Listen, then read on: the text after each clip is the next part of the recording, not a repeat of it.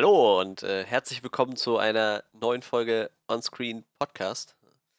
Ja, ähm, der äh, geneigte Zuhörer unseres Podcasts wird wahrscheinlich erraten, worum es diese Folge geht. Ähm, wir hatten Batman Begins, wir hatten Dark Knight, also werden wir heute wahrscheinlich über. Batman und Robin machen. Ja, oder, oder so, ich hätte jetzt so Joker gesagt, aber nein, natürlich werden wir über äh, Dark Knight Rises sprechen. Wie soll es anders sein? Ähm, ja, wir halten uns mit News wei- weiterhin zurück, weil wir könnten euch jetzt noch eine Liste von Absagen, Verschiebungen etc. Äh, erzählen, aber das lest ihr wahrscheinlich selber alle gerade schon. Wen interessiert? Ich glaube, es interessiert ziemlich viele, aber ne, man kann ja eh nichts dran machen. So, was sollen wir jetzt jede Woche eine Liste auspacken mit, äh, weiß ich nicht, zehn weiteren Filmen, die verschoben wurden? Ist halt auch Quatsch, ne? Mal gucken, irgendwann werden wir bestimmt noch ein paar nette News finden, die wir erzählen können, die. Ja. Ich finde es halt ein bisschen schade, dass so langsam auch Serien anfangen, sich zu verschieben und so. Ja, klar, wenn die ich so Dreharbeiten immer abgebrochen Ja, ja, na klar. Hat Aber- Kacke dann, das stimmt schon. Was ich, ähm, Supernatural ist, glaube ich, so eine Serie, die ja eigentlich jetzt gerade in ihrer letzten Staffel ist. Also Ja, ja, die ja fast große durch, ne? Finale zuläuft und jetzt auf einmal abbrechen muss, so drei, vier Folgen vom Finale oder sowas. Ja, wer noch fertig geworden ist, ist Modern Family. Die haben morgen, glaube ich, ihr, ihr Serienfinale, zwei Stunden lang, meine ich. Stimmt, das geht ja auch zu Ende. Na gut, der, äh, der geht ja auf die 80 zu, ne? Der, der Ed O'Neill. Genau. Ja. Der, so kann es gehen. Boah, das Ja. war schon elf Jahre rum, ne? Die Serie. Ja, das ist, äh, das ist krass, wie schnell das irgendwie vergeht. Also, Ich hätte noch beim Finale von Big Bang Theory gedacht, so, ne? Was irgendwie Anfang 20, wie die Serie angefangen hat, so. Jetzt bist du Anfang 30. ist schon krass irgendwie. Und egal, weißt du, egal was das für eine Serie ist, wenn es eine Serie ist, die du einfach lange verfolgst, ob du die, Ja, ja. also Big Bang Theory war nachher so, da habe ich die Serien einfach so nebenbei beim Zocken laufen lassen, einfach so weggebinged dann, wenn eine neue Staffel kam, so, aber nicht mehr so drauf gefreut, ne, einfach nur, ja, kommst eine neue Staffel, da lässt du laufen, so, aber wenn die Serie dann rum ist, ist es trotzdem irgendwie immer so ein bisschen melancholisch, traurig. Ich, für mich ist es halt, glaube ich, so Supernatural, das Ding, wo ich immer. Ja. äh, mir fehlen jetzt noch die letzten drei Staffeln und ich warte jetzt eigentlich noch, bis die Serie durch ist, um dann nochmal den Schwung nachzuholen. Ähm, aber ich habe die halt damals sehr, sehr geliebt, die Serie. Und, und irgendwie. Die ist ja noch ein bisschen länger am Laufen. und ne? ne, 15 Jahre jetzt Ja, quasi. eben. und, und wenn man dann auch so sieht, wie die am Anfang eben noch war, so wie, wie einfach die Serie noch gestrickt war und wie, wie jung einfach Jensen und Jared noch waren und so. Ja. Und, und sie auch noch dieses, dieses jugendliche ähm, Teenie-Schwarm-Ding noch mehr ausgespielt haben und was die Serie mittlerweile geworden ist. So, das, ich finde das immer ganz faszinierend, ganz, ganz großartig. Und da, ja, da ist man, wird man schon melancholisch, wenn man dann dran denkt, dass das Ganze zu Ende geht jetzt. Ja, ist schon krass. Ich denke mir halt auch immer, das ist halt auch noch krasser für die Leute, die wirklich an so einer Serie arbeiten. Ne? ja, na, das sowieso. Weil die arbeiten ja meistens dann 15 Jahre mit demselben Team zusammen, ne? nicht nur mit denselben Schauspielkollegen, meistens sind ja auch die Leute drumherum dieselben. Ich kann übrigens, ähm, kle- kleine Podcast-Empfehlung, ähm, letzte Woche gestartet der Podcast, jetzt die zweite Folge ja gestern rausgekommen. Ähm, JD und Turk von Scrubs, also ähm, Mhm, Donald mhm. Faison und, und Zach Braff, die machen gerade so einen Rewatch von äh, Scrubs und äh, erzählen quasi so Anekdoten während den Dreharbeiten und so, so ihre Gedanken dazu. Und das ist echt ein super netter Podcast. Und Ich meine, die zwei sind ja eh im echten Leben auch Best Friends so und Ja. äh, das merkt man. Das ist ein echt netter, lustiger Podcast. Ist, ich sag mal, für zwischendurch, die Folgen gehen immer eine Stunde oder so. Kann man sich ruhig mal reinziehen. Am besten, wenn man die Möglichkeit hat, noch die Scrubs-Folge dabei gucken irgendwie oder halt äh, davor die sich die nochmal angeguckt. Weil, wie gesagt, sie hauen halt immer sehr äh, viele Anekdoten zu den einzelnen Episoden raus und so. Das ist halt echt nett. Ziem- ziemlich coole, cooler Podcast. Und mit sehr viel äh, Corona-Tipps zwischendurch. Fand ich ganz nett. Also ich glaube, war drei oder vier Einspieler. Normalerweise kommt immer so, ja, dieser Podcast wird präsentiert von oder Mhm, äh, mhm. Werbung für. Und da kommt dann so, ja, hier ein kleiner Hinweis von der Gesundheit, Weltgesundheitsorganisation, hier Hände waschen, bla, wie das funktioniert und Social Distancing wird ein bisschen erklärt und so. Das ist halt, ist halt echt nett. Passt halt gerade gut in die Zeit irgendwie und die, der Podcast heißt übrigens äh, Fake, ne, Real Friends, Fake Doctors oder andersrum. Fake Doctors and Real Friends oder sowas. Sollte man auf jeden der gängigsten Podcast-Plattform finden. Das ist sehr nett. Ja, ähm, ihr habt es mittlerweile auch, glaube ich, gehört. Also sowohl äh, Johannes als auch Frederik sind da.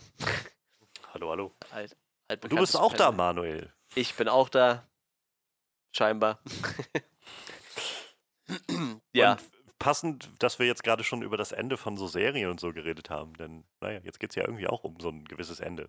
Ja, ich weiß, kann man bei drei, drei Episoden in Anführungsstrichen schon auch von der Serie sprechen. Ja, aber es geht um ein Ende. genau, es geht auf jeden Fall um ein Ende. Ja, ähm, wie gesagt, wir hatten schon äh, Batman Begins und äh, Dark Knight. Da bleibt uns natürlich nichts anderes übrig, als auch über Dark Knight Rises zu sprechen. Wie gesagt, wir hatten ja schon ein bisschen länger das Bedürfnis, mal über die Dark Knight Trilogie äh, zu reden, weil wir äh, das doch sehr oft zitieren. Ich, ich glaube auch irgendwie jeder Comicbuchfilm muss sich ein bisschen daran messen, auch wenn die einen ganz anderen Stil haben, so, aber irgendwie steht halt immer so Dark Knight irgendwie so drüber. Ich weiß nicht warum. Wird, glaube ich, auch noch für viele Jahre so mit so einem so Meilenstein bleiben, ne?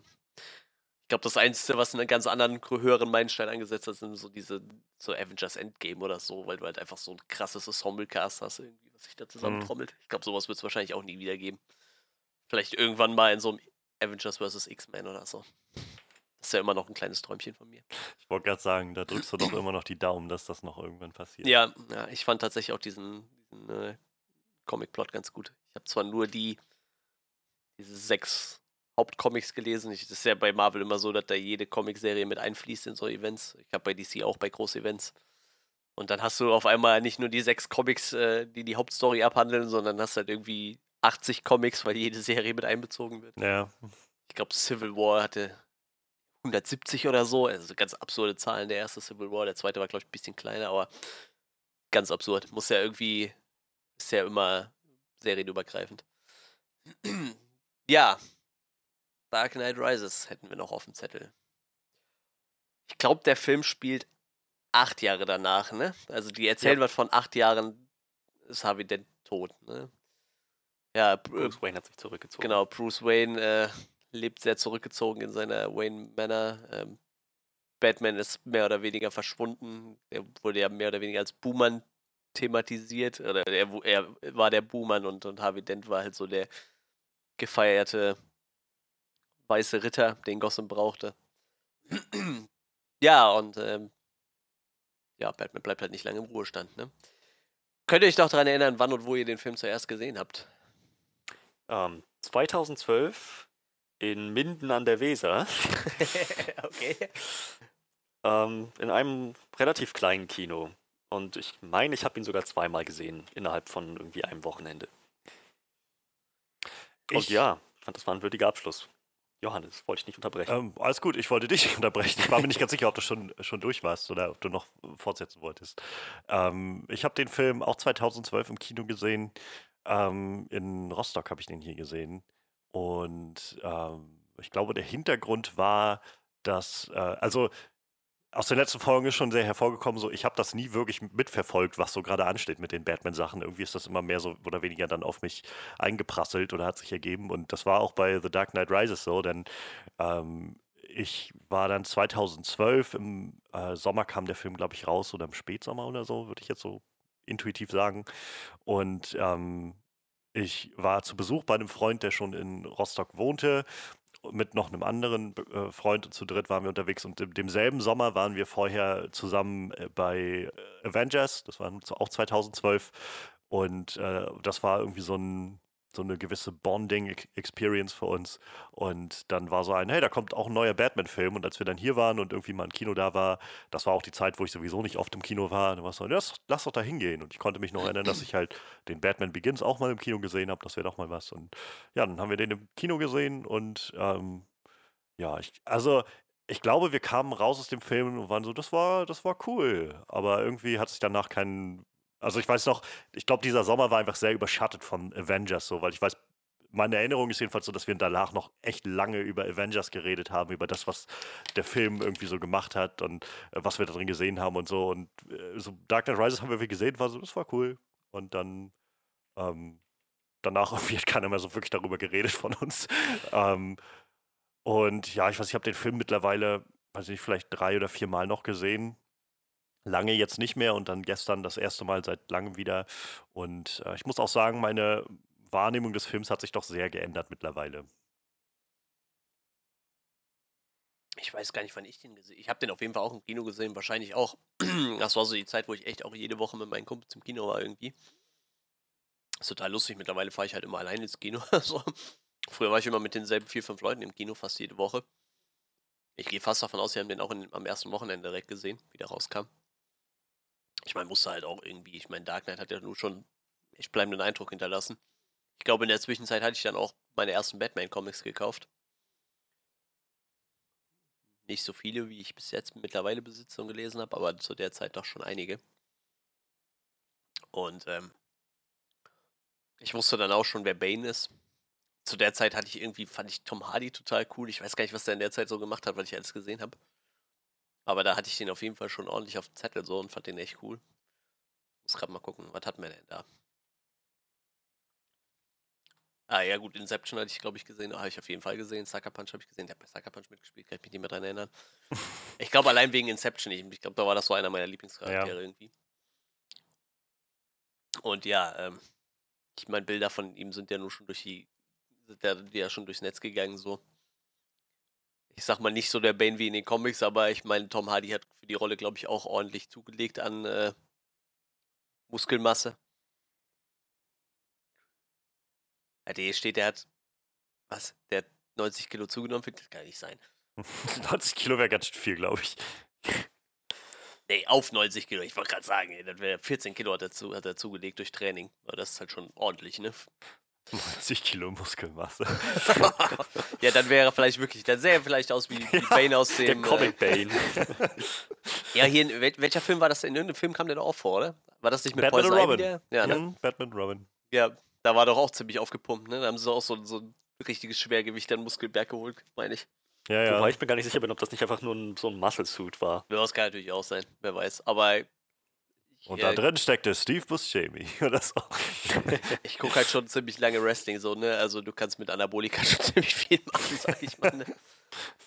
Ich meine, guck, guck, dir mal so, ich meine jetzt äh, nichts mit Anabolika, ne? Aber guck dir mal so einen Mountain an bei, bei Game of Thrones, ne? Ich meine, der Typ ist halt auch schon echt ein Schrank, so, ne? Der, aber ich glaube nicht, dass der mit Anabolika arbeitet. Nee, nee, deshalb, deshalb sage ich mal weg vom Anabolika so, ne? Ich glaube, der Typ ist halt einfach an sich schon ja, ein ziemlich breiter aber, Schrank. Ja, so. setzt ihm so eine Luchador-Maske auf und das ist Bane. Mhm. So. ja, so, so in etwa, ne? Also es gibt halt so Leute, die haben da schon an sich die Statur für so. Aber ich meine, Tom Hardy in Inception war der dann doch eher, glaube ich, noch so ein relativ schlanker Typ, so. Also 40 Kilo Muskelmasse merkt man auf jeden Fall. Ja, halt so recht durchschnittlich irgendwie. Ja, würde ich auch sagen.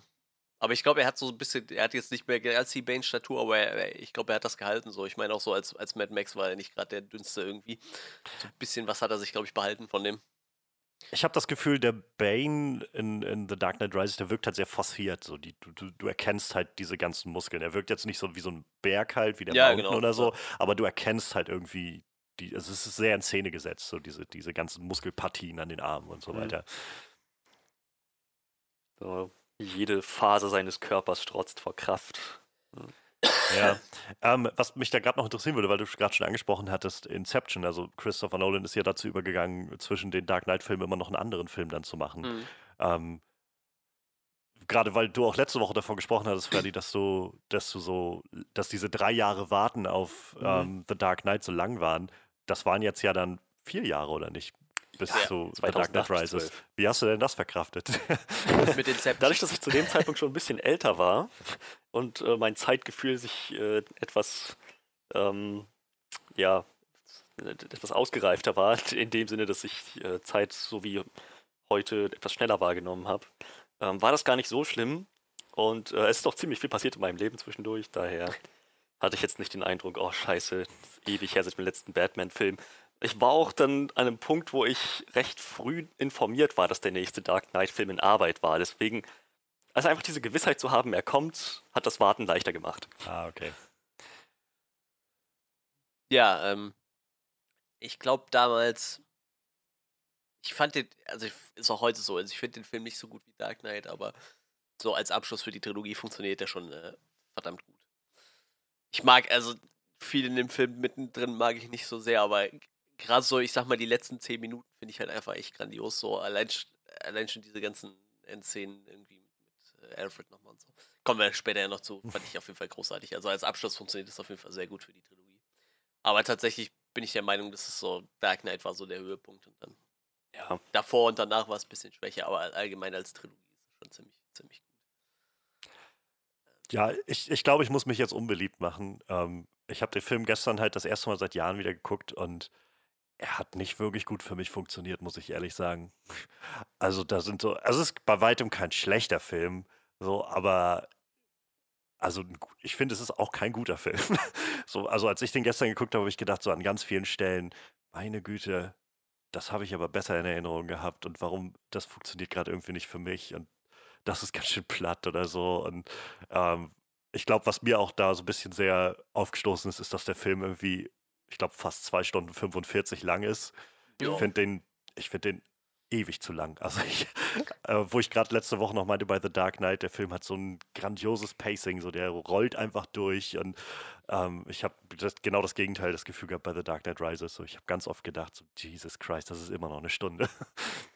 Ich habe tatsächlich, glaube ich, ein bisschen mehr Probleme damit, dass sie äh, versucht haben, den Joker einfach nochmal zu rekreieren. Irgendwie. Ich habe so das Gefühl, dieses Ter Terroristen-Bösewichtigen, auch wie er, ich, ich habe den Film auf Deutsch geguckt, auch wie, wie Bane halt die ganze Zeit spricht und so. Ich finde, das ist schon. Also es wirkt schon sehr Joker-esque irgendwie. Bis auf eine andere Ebene natürlich, der ist halt nicht ganz so wahnsinnig, aber irgendwie, ich weiß nicht. Ähm, ich habe gerade was gesehen, also hier, äh, Wiki-Artikel habe ich das gelesen. Der Film war mal der äh, siebthöchste Film in der Highest Crossing Liste und ist mittlerweile auf 30 abgefallen in sieben, acht Jahren. Da kann man mal sehen, was so in den letzten Jahren so passiert ist, ne? dass halt wirklich nochmal sich 23 Filme davor geschoben haben, die alle zwischen 2012 und äh, 2020 erschienen sind. Ja. Schon krass, was so im Kino quasi wieder explodiert ist, gefühlt irgendwie. Ne? Das ist halt schon echt krass. Avengers Endgame natürlich, mit äh, über Avatar Thron von, von letztem Jahr so, aber fast alles irgendwie 2015 bis 2019 erschienen. Das ist schon echt krass, was da so abgegangen ist in den letzten Jahren. Vor allem, da ja äh, viele Leute zu Zeiten des äh, illegalen Downloads äh, das Kino schon ein bisschen tot gesehen haben. Ja, naja, es gab ja so eine. Das war ja, glaube ich, die Phase nachher, wo das noch sehr heftig irgendwie immer über allem schwebte. Und naja, mittlerweile dann so Netflix und so Streaming-Portale, glaube ich, das ganz gut abgefangen haben. Ja, ähm, ja, ja. ja das kam dann, aber lustigerweise, dann sind die Leute tatsächlich, glaube ich, wieder hergegangen und sind also die nutzen halt viel Netflix für daheim, aber gehen trotzdem scheinbar wieder gerne ins Kino, habe ich so das Gefühl. Jetzt ja, vor ja. der corona Also ne, ich glaube, es kommt halt auch auf die Filme an, so, ne? Also ich glaube, ja, es gibt halt so die, die großen Blockbuster-Sachen, die halt die Leute ins Kino locken und die halt jetzt immer so die Milliarde Dollar und sowas knacken. Aber ich glaube, alles davon ab hat tatsächlich eher zu kämpfen mittlerweile, weil viele Leute sagen, ne, ich warte einfach, bis das Ganze bei Netflix landet oder so. Oder ja, ja, bis ich mir VOD sein, holen ja. kann oder so. Ich, ich, muss, ich will nicht mein Haus verlassen für eine Romantic Comedy oder sowas. Ja, stimmt. Darf, ja, und wahrscheinlich des, deshalb dann wird das Kino ein bisschen mehr zelebriert, wenn ein Blockbuster kommt. Ne? Ja. Dann rennen dann mehr Leute ins Kino wahrscheinlich. Ja, das kann natürlich sein. Das ist dann vielleicht dieses, äh, die Leute denken sich, ja, ich war jetzt so lange nicht mehr im Kino, weil sie halt für die anderen Filme einfach keinen Bock mehr haben, ins Kino zu fahren. Dass sie dann gerade beim Blockbuster noch eher ins Kino rennen. Ja, stimmt, das kann schon sein. Aber es ist schon irgendwie eine interessante Entwicklung. Und was jetzt nach Corona kommt, weiß ja sowieso noch keiner, ne? Da A, weiß keiner, wie viele Kinos es da noch gibt. Das ist, glaube ich, so die Menschheit noch existiert. Doch, die wird wahrscheinlich schon noch existieren. ich habe gestern noch so einen Podcast gehört, der sich eigentlich so, ähm, die lästern eigentlich über, über YouTuber und so und was so in Social Media schlecht läuft, aber die hatten halt einen Filmschaffenden zu Gast, so der ich mit lästern sollte und die haben dann so mal ein bisschen, was halt so passieren könnte nach Corona, ne? Aber natürlich sehr ungewiss, und dann halt auch sowohl als auch, ne? Könnte jetzt natürlich sein, dass die Leute jetzt gerade, wenn, wenn die die ganze Zeit mehr oder weniger eingesperrt sind, erst recht wieder rausgehen und so Sachen wie Kino wieder zelebrieren können. Oder es kann natürlich auch sein, dass die Leute jetzt so gewöhnt dran sind, zu Hause auf der Couch zu sitzen, dass halt keiner mehr ins Kino geht. Ne? Man kann ja. man halt nicht absehen so, aber wird halt irgendwelche Auswirkungen wird es wahrscheinlich haben. Wird auf jeden Fall, glaube ich, ganz äh, interessant zu sehen. So. Und da wurde auch noch sehr viel über Disney geredet meine, das ist jetzt quasi der andere Verein, der Comicfilme macht, aber Disney hat ja quasi gerade mal 70 Milliarden Schulden aufgenommen und jetzt sind äh, wahrscheinlich denen ihre Merchandise-Verkäufe mehr oder weniger gegen null. Alle Parks, die Disney hat, sind zu. Ja, ja. Was ja nun wahrscheinlich nicht gerade kleine Einnahmenquellen für so einen Konzern sind. Dann hast du halt aber gerade mal 70 Milliarden Schulden wegen Fox, die wahrscheinlich auch nicht gerade mal so äh, im Geldspeicher von Dagobert Duck gelegen haben. Mhm. halt selbst für so einen großen Verein irgendwie jetzt wahrscheinlich gerade nicht so. Ich glaube, ihre große Hoffnung ist halt, dass Disney Plus ihnen jetzt äh, nochmal ganz viel reinholt und sie da neue, neue Zuschauer und Einnahmen generieren können. Ja, da müssen sie auch drauf hoffen, glaube ich. Aber so ist halt dann schon spannend, wenn du dann siehst in Deutschland, wenn du, wenn du äh, Telekom-Kunde bist, kriegst du das als Privatperson erstmal sechs Monate umsonst. Und da ist halt die Frage, war das jetzt Deal, wo Disney gesagt hat, hier, mach das mal, damit wir besser bewerben können? Oder ist halt eher so ein Ding, dass die Telekom sagt, hier, wir bezahlen euch x Euro, damit wir das machen dürfen, so, ne? Also ja. hat jetzt Disney da dran Geld verdient oder ist halt so ein Ding, dass Disney jetzt erstmal sechs Monate an wahrscheinlich 60% äh, der Internetnutzer nicht verdient, so, ne? In Deutschland. Das ist halt, weiß ich nicht, ne? Da wird es halt schon schwierig. Ich denke mal, der Deal war wahrscheinlich vor Corona eingetütet. Ne? Ja, ganz, ganz bestimmt. Ja, also. deshalb ist halt schon irgendwie. Naja, wir werden sehen. Ich gehe mal davon aus, dass so ein Konzern wie Disney nicht daran kaputt geht, aber die werden jetzt auch denken, so, hm, scheiße, war vielleicht ein bisschen früh jetzt oder war vielleicht ein bisschen hochgepokert, aber nun gut, wir werden sehen. Gehen wir zurück zu einer besseren Zeit. Das Jahr 2012, da gab es noch kein Corona. Das war wirklich eine bessere Zeit. Das war das Jahr, in dem Obama wieder gewählt wurde. Ja, das ja, ja. Oh yes, baby. ja, das stimmt schon. Ach, ich glaube, viele Leute würden sich äh, nochmal einen Obama zurückwünschen. Tja. Ja, äh, anderes Thema. Boah, wie, viel, wie viele Memes habe ich jetzt gesehen mit so einem äh, Trump als, als kleiner Virus? Wo er dann so diese, weil sie die so wie so, so, die sehen immer so rund aus mit Rüsseln irgendwie so Viren. Wie er halt einfach sowas als Kopf hat. Sehr lustig. Naja. Ähm, ja, kommen wir zurück zum Film. Ähm, Sollen wir direkt drüber springen, was uns an dem Film so ein bisschen, bisschen mal abreißen, was uns an dem Film so gut gefallen hat, was den Film halt gut macht? Ja, das können wir machen. gut. Ähm,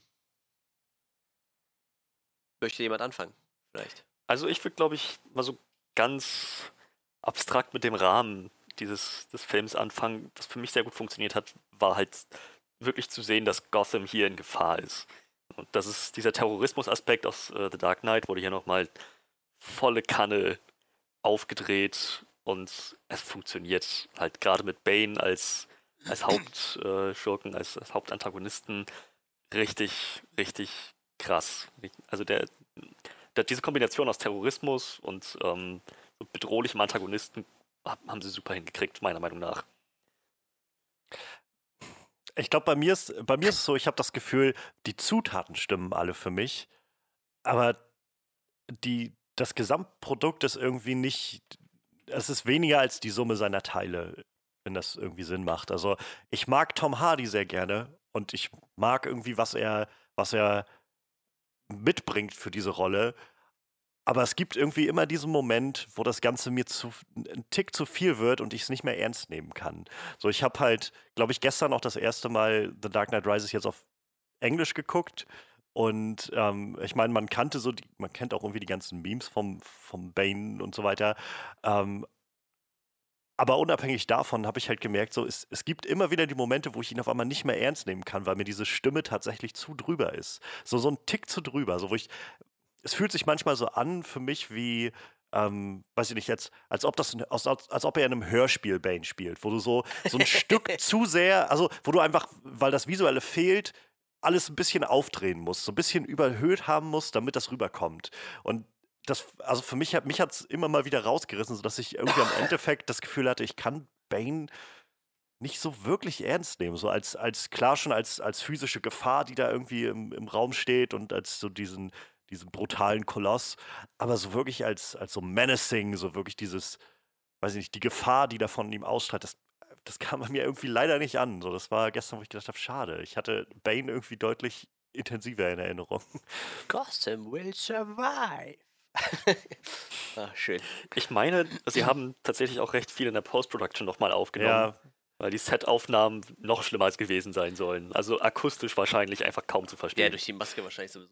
Zum Kotzen. Also es, es war halt schon am Anfang. So überhaupt, diese Anfangssequenz ist halt ziemlich intensiv, ziemlich gut gemacht. Dieser ganze Plane Heist, wo sie dann ja. das Flugzeug entführen und da dann den, den Typen rausholen und so. Ähm, das ziemlich, ziemlich, also überhaupt die Actionsequenzen an sich sind irgendwie sehr gut. Das Ganze sieht irgendwie gut aus, dieser Film. So ist halt ähm, hohes Production Value nach wie vor. Ähm, Aber es, dieser Moment allein, wenn er halt zum Beispiel sagt, irgendwie, it will be extremely painful for you. Und irgendwie hat die Stimme da so eine Bewegung drin, dass ich das Gefühl habe, es, es klingt für mich wie aus einem Hörspiel und nicht, als ob da jemand gerade mit, mit jemandem redet, so wirklich. Weil gerade auch Peter Belisch, der da vor ihm sitzt, halt ganz normal mit ihm spricht. Und irgendwie gibt es da diesen Disconnect für mich, wo ich immer wieder das Gefühl habe, irgendwie wirkt er wie aus so einem anderen Film oder so. Ich, ich kann es nicht so richtig, so, so wirklich, äh, es, es, passt nicht so ganz in das Getriebe dieses Films, so wie so viel, ganz viele Sachen für mich in diesem Film, wo ich das Gefühl habe, dass das äh, an sich gefällt mir das Element, aber es passt nicht zu dem Rest so ganz, so nicht so nicht so wirklich. Ich, ich glaube, das war das, was ich eben so meinte. So, ich habe so das Gefühl, du hast halt diesen Joker gehabt, so, der hatte ja auch seine ganz eigene Art zu sprechen irgendwie, ne? Und ich glaube, die haben halt so gedacht, irgendwie, du musst das halt nochmal bringen, irgendwie, weil die Leute verlangen das jetzt von dir. Und dann musst du halt wieder so einen Charakter entwickeln, der irgendwie so seine ganz eigene Dynamik hat und, auch in der Sprache. Und es hat halt irgendwie nicht so funktioniert. Also auch, ich finde auch in der deutschen Synchro ist es nicht so geil gelungen irgendwie. Also es ist schon ein bisschen merkwürdig. So, ich sag mal, wenn er seine normalen Dialoge führt, ne? Er redet ja auch manchmal einfach ganz normal mit irgendwem. Dann funktioniert es, aber manchmal hat er halt so harte Schwankungen in seiner Stimme. Ich finde es auch tatsächlich ein bisschen merkwürdig befremdlich so. Wie gesagt, für mich wirkt es halt so, als hättest du einfach versucht, so ein so bisschen nochmal dieses Joker bald nachzubauen. So, halt, du musst es halt ein bisschen anders machen, sonst denken die Leute ja, der ist das eins zu eins kopiert, aber ich finde, ich glaube, dieser Einfluss, den der Joker halt hatte in diesem Film, der ist halt einfach viel zu, viel zu krass und das dann hat man halt versucht, da irgendwie nochmal ein bisschen dran anzuknüpfen. Und ich finde, das hat nicht so gut funktioniert. Also ich finde es jetzt nicht so krass wie du irgendwie. Also ich finde das immer noch ziemlich gut und guckbar. Ich mag das Bane immer noch sehr gerne, aber ich finde trotzdem irgendwie wirkt es so, als hätte man nochmal versucht, nochmal was zu machen, was es schon gab irgendwie, weil es halt gut ankam. So ein bisschen. Aber ich mag Bane trotzdem, tatsächlich. Ja. Tja, also ich, wie, wie gesagt, für mich ich äh, verstehe Johannes Position, aber ich schließe mich dem nicht an. ja, das ist ja. Ich glaube, das wird noch so einige Male Wahrscheinlich schon. Ja, das, und das ist ja auch äh, gar nicht groß notwendig. Ähm, ich habe halt gestern noch, als während ich den Film geguckt habe, äh, einen Tweet dazu gemacht, wo ich halt meinte, Mann, könnte es sein, dass The Dark Knight Rises kein wirklich so guter Film ist? Und tatsächlich haben, also einfach aus meiner Filmbubble, mehrere Leute darauf reagiert, die das irgendwie kommentiert haben. Und das war, fand ich ganz spannend, weil für gewöhnlich einfach vieles so unkommentiert bleibt. Aber das scheint auch wirklich so ein Film zu sein, der, wo Leute, ja, wo sich auch die, die, die Geschmäcker so ein bisschen scheiden, habe ich das Gefühl. Also es gab so einige Leute, die dem Ganzen zugestimmt haben, aber auch eine, die, einige, die meinen, nee, kann nicht sein. Der Film ist ein groß, großartiger Abschluss für die ganze Saga und so. Und ich habe ich glaube, so unterschiedlich kann das sein. Ich glaube, dieser Film ist einfach so ein bisschen sehr ja, kon kontrovers, rate ich mal. Also jetzt nicht in einem, weiß ich nicht, Last Jedi-Sinne, dass sich die Leute anschreien und keine Ahnung. Aber ich glaube, es gibt ganz unterschiedliche Wahrnehmungen davon, von diesem Film. Ich sag mal, äh, kann man ja gerade mal reinwerfen. Also damals die Kritikerwertungen waren so, ähm, also Rotten Tomatoes hatte einen 87er-Score und äh, mit einem Rating von 7,99 von 10, also fast 8 von 10. Und Metacritics ungefähr 78 von 100, also ähnliches Limit. Ist auf jeden Fall niedriger als Dark Knight, aber immer noch sehr, sehr hoch, muss man sagen. Ne? Also so, so ein 8, 8 von 10er Rating fast ist, ist schon relativ hoch, glaube ich. Ich gucke gerade mal aus Spaß, wo Dark Knight lag, aber ich meine, der lag. Wie gesagt, also der ist sowohl, sowohl bei Kritikern als, als, auch bei Zuschauern eigentlich recht gut angekommen. Ja, ja, ich meine auch. Und klar, klar, Geister scheiden sich, aber.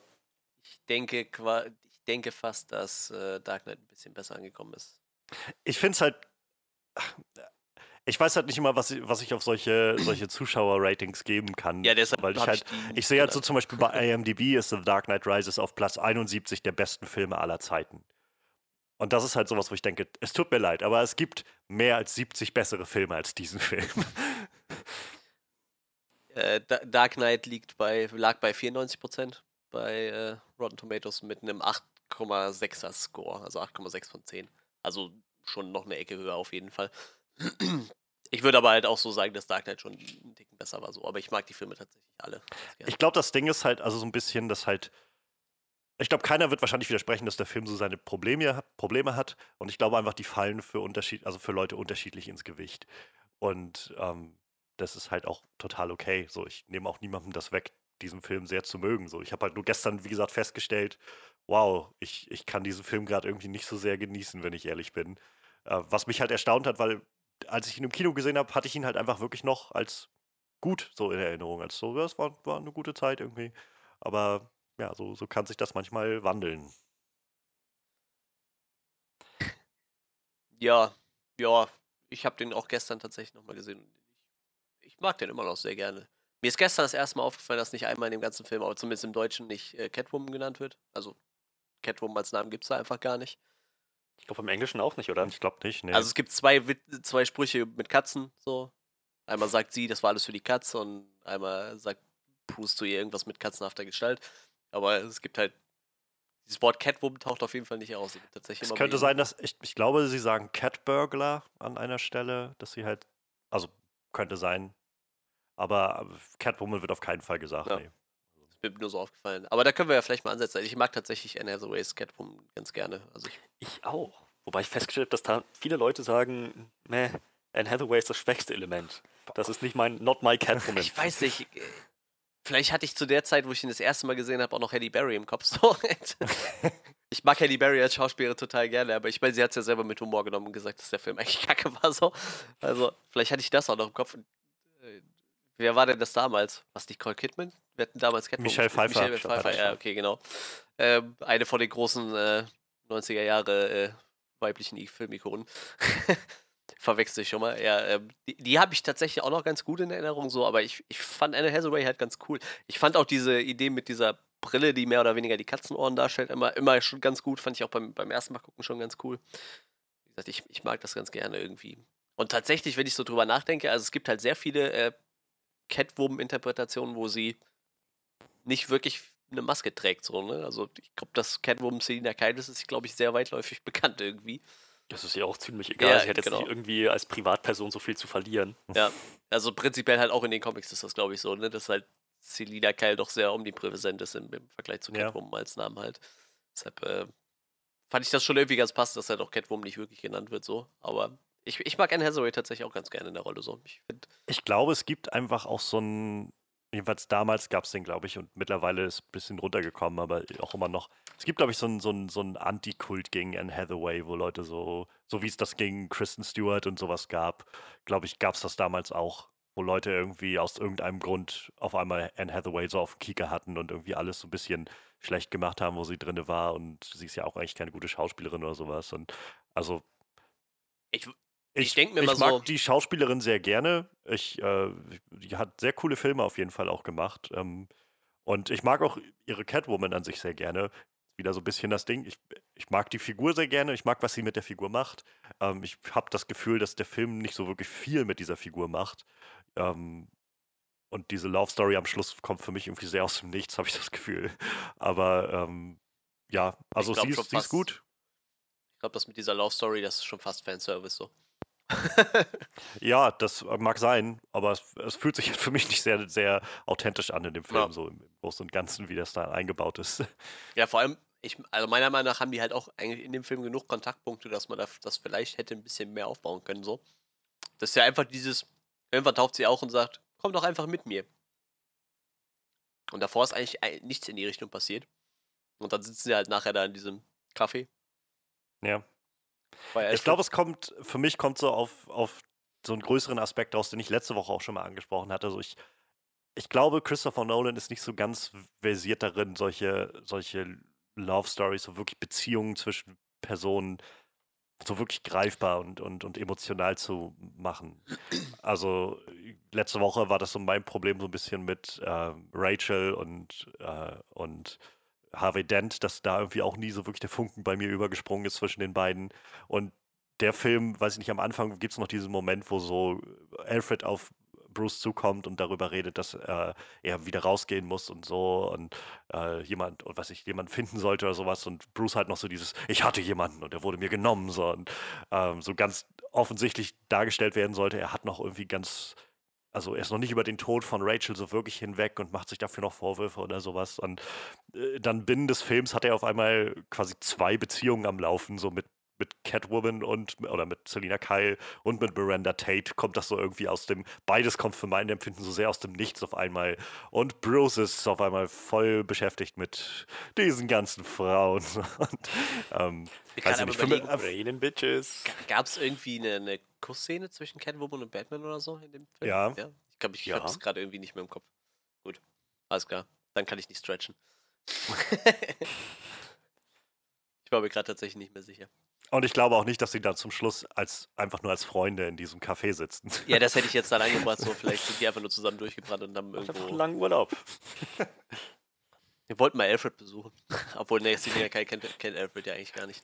Ich mag immer noch so diese Vorstellung, die noch in How It Should Have Ended, dem, dem YouTube-Channel, so ein bisschen rausgekommen ist. Ähm, das impliziert schon irgendwie, dass Bruce und Selina jeden Tag für weiß Gott wie viele Monate in diesem Café gesessen Ja. haben, in der Hoffnung, dass irgendwann Alfred genau da auftaucht. Ja, aber- und ich bin sicher, das ist nicht das einzige Café am Wasser in, in wo ist das, Venedig? ja, ich glaube, Venedig sagte er. Aber ja. hat er nicht irgendwie so einen, so einen groben Zeitraum wenigstens genannt? Ich meine, Bruce wird ja wahrscheinlich auch irgendwie. Ach nee, kann er ja nicht. Das war ja zu der Zeit, wo Bruce nicht da war, wo er immer in Urlaub gefahren ist, ne, hat er gesagt. Ich glaube, er sagt irgendwie, wie sie die weg waren, bin ich jeden Tag dahin gefahren und habe gehofft, sie da zu sehen irgendwo. Ähm, sonst hätte man ja sagen können, er kann ja in seinem Urlaubsplan gucken, so, aber ich glaube halt, Alfred macht eigentlich keinen Urlaub. ich glaube, das war wirklich nur die Zeit, wo Batman nicht da war. Sonst hätte er es ja nachvollziehen können, wann er ungefähr da ist. Aber irgendeinen groben Zeitraum gibt er ihm auf jeden Fall, ne? Das hat jedes Jahr im, im Frühjahr oder so. Ir irgendwas sagt er auf jeden Fall. So sitzt er da immer in dem Café, wie er ihm die Story erzählt. Aber ja, das, das, schränkt es auf ein paar Monate Ich wollte gerade sagen, das schränkt es dann auf so zwei, drei Monate wahrscheinlich ein. Aber ich meine halt, es ist halt immer noch Batman so, ne? Im Endeffekt, äh, ich glaube, der kriegt das Ja, schon also raus. Ne? das sind halt auch diese Momente, wo ich dann das Gefühl habe, also der Film ist halt auch, wird immer gerne rangezogen für so, so Nitpicking und so diese, in Anführungszeichen, Plotholes und was weiß ich. so, wo ich halt an vielen Stellen auch das Gefühl habe, Leute, manchmal kann ein Film auch einfach ein Film sein. So, Ja. ich muss nicht hinterfragen, wie Alfred und äh, Bruce da irgendwie auf dem, in dem Café sitzen. Es geht irgendwie um diesen, diesen Abschluss der ganzen Geschichte der beiden. Und ich muss nicht ständig hinterfragen, welch, wie viel Zeit Batman damit verbracht hat, dieses große Batman-Symbol an, an die Wand zu machen mit, mit Benzin oder sowas da an, an, die, an die Brücke, als er zurückkommt nach Gotham oder sowas. Weißt du, es kann auch einfach ein, ein stylischer Moment einfach mal für sich stehen und irgendwie was symbolisieren. So. Das ist auch total okay. Was mir noch gerade so durch den Kopf ging, weil ich das auch nicht mehr so ganz auf dem Schirm habe, äh, auch, auch in dieser Absch Abschlusssequenz, ähm, das Batman-Logo, vor dem dann äh, Gordon steht, ist auch neu, ne? Also das, war, das wurde kaputt gemacht im Teil davor, kann das sein? Habe ich das noch richtig im Kopf? Also so quasi nachdem ja, sie machen es, glaube ich, am Ende vom The Dark Knight, Kaputt, sie es ja. ja ab, ne, Und er weil sie ihn ja stellt halt quasi müssen. so als, so ich bin immer noch da, quasi so, ein, so als Abschiedsgeschenk so ein neues dahin, mehr oder weniger, ne? Also so kann man es auch interpretieren. Also Gordon kommt dahin und dann ist auf einmal wieder ein neues da. Also das hat nicht Gordon selber gemacht, so das wurde mehr oder weniger dahinter lassen, so, oder? Das weiß ich nicht. Ich, Äh, ich, hab ich mir so tatsächlich- interpretiert. Ich glaube, so sieht es auf jeden Fall aus, wenn man es so. Wenn Ist gut möglich. Also auf jeden Fall ist wieder eins da. Ja. Ja, hat Gordon es auch selbst angebracht für die alten Zeiten oder so. Ich, da geht er nochmal hin und streicht es nochmal. oder de, de, vielleicht, dass dieser Gedanke halt rüberkommen soll, naja, das Symbol soll halt weiterleben und vielleicht nimmt jemand weiteres das dann an oder so. Ja, ich bin mir da tatsächlich auch nicht so ganz sicher, aber das ging mir gestern so durch den Kopf, dass mir da irgendwie. Ich mir nicht sicher war. Ähm, Wir, wir, wir jetzt gerade schon beim Ende waren, wie findet ihr denn das Ende? Also wirklich diese letzten Einstellungen, die sind ja, glaube ich, recht kontrovers aufgenommen. So diese, diese Moment mit äh, Bruce und äh, Selina in dem Café und Alfred, der sie dann sieht und so. Das wusste sich, glaube ich. ich, die Geister so ein bisschen scheiden, ob, ob das jetzt ein, ein, ob man nicht vielleicht früher diesen Cut hätte machen sollen, ähm, einfach nachdem Alfred nach vorne guckt und so leicht lächelt und den Cut machen, statt halt noch zu zeigen, wie er da sitzt und irgendwie, weiß ich, so gefühlt noch das Glas hebt oder so Richtung Alfred. Ähm, so, äh, da scheiden sich ja die Geister so ein bisschen dran. Ich weiß nicht, wie, wie steht ihr denn dazu? Also faktisch, dass diese Szene kommt, war schon abzusehen, als Alfred die Story das erste Mal erzählt hat, wenn ich ehrlich bin. Also ich wusste nicht, mit wem er da sitzt. Zu der Zeit wusste ich auch nicht, dass äh, Miranda Tate quasi, Achtung, Spoiler, der Bösewicht ist. Aber ähm, Manchmal, Mr. Master Bruce, habe ich mir vorgestellt, ich sitze da und sie sitzen mir gegenüber an ihrer Seite eine, eine talentierte, reiche äh, Juwelendiebin. ja, also, i- dass dann diese Szene nochmal aufgegriffen wird zum Ende, war mir eigentlich schon klar so. Ne? Ich weiß nicht, ob mir damals so bewusst war, dass das quasi das Ende von, von dieser Trilogie ist.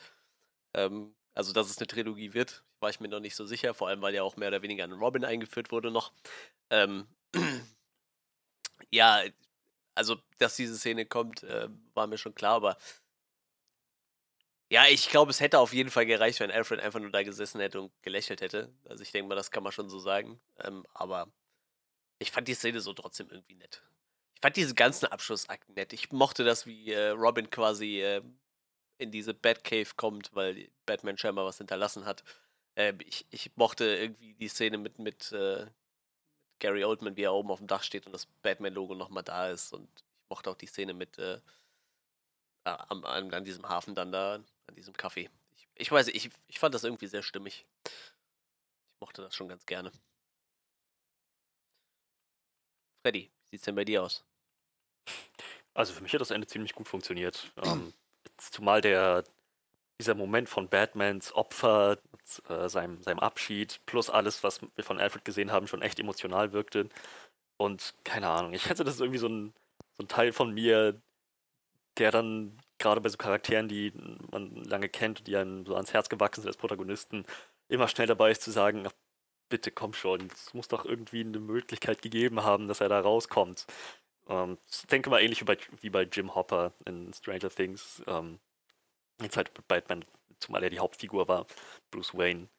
Ähm, ich habe halt wirklich innerlich mich schon irgendwie ein bisschen darauf eingestellt, dass er jetzt vielleicht tatsächlich tot sein könnte, dass das das Ende der Trilogie ist und er ist ähm, jetzt das Opfer gebracht für Gotham und er ist jetzt tatsächlich aufgestiegen in den Augen der Stadt. Ja, aber ich dachte dann, komm schon, er ist Batman. Es muss doch irgendeine Möglichkeit gegeben haben, dass er da rauskommt. Und ja, tatsächlich. Am Ende, am Ende ist er noch am Leben. Und ich finde, das war nicht irgendwie den, an den Haaren herbeigezogen oder so ein, nee, nee, keine, so, so ein Twilight-mäßiges Ding, nee, keine Sorge, es ist alles noch in Ordnung. Alle, alle, äh, ihr, ihr ganzen Fans könnt mal ruhig bleiben. Sondern es war halt vorbereitet mit diesem, diesem Monolog, den Alfred da gehalten hat über Venedig und wie er sich die, die Zukunft von Bruce Wayne vorstellt. Ähm, daher ja, ich finde, das hat ziemlich gut funktioniert. Und ja, mit Selina Kyle, das war, das ist halt so, so eine Variable gewesen, mit der niemand gerechnet hätte. Aber auch das wirklich irgendwo noch ein, wirklich ein Happy End für Batman und Bruce Wayne. Ich, fand, ich fand's gut. Ich glaube, also ich meine, ich, es ist okay für mich so, wie es ist. Ich glaube, anders, wie es anders wahrscheinlich auch okay für mich wäre.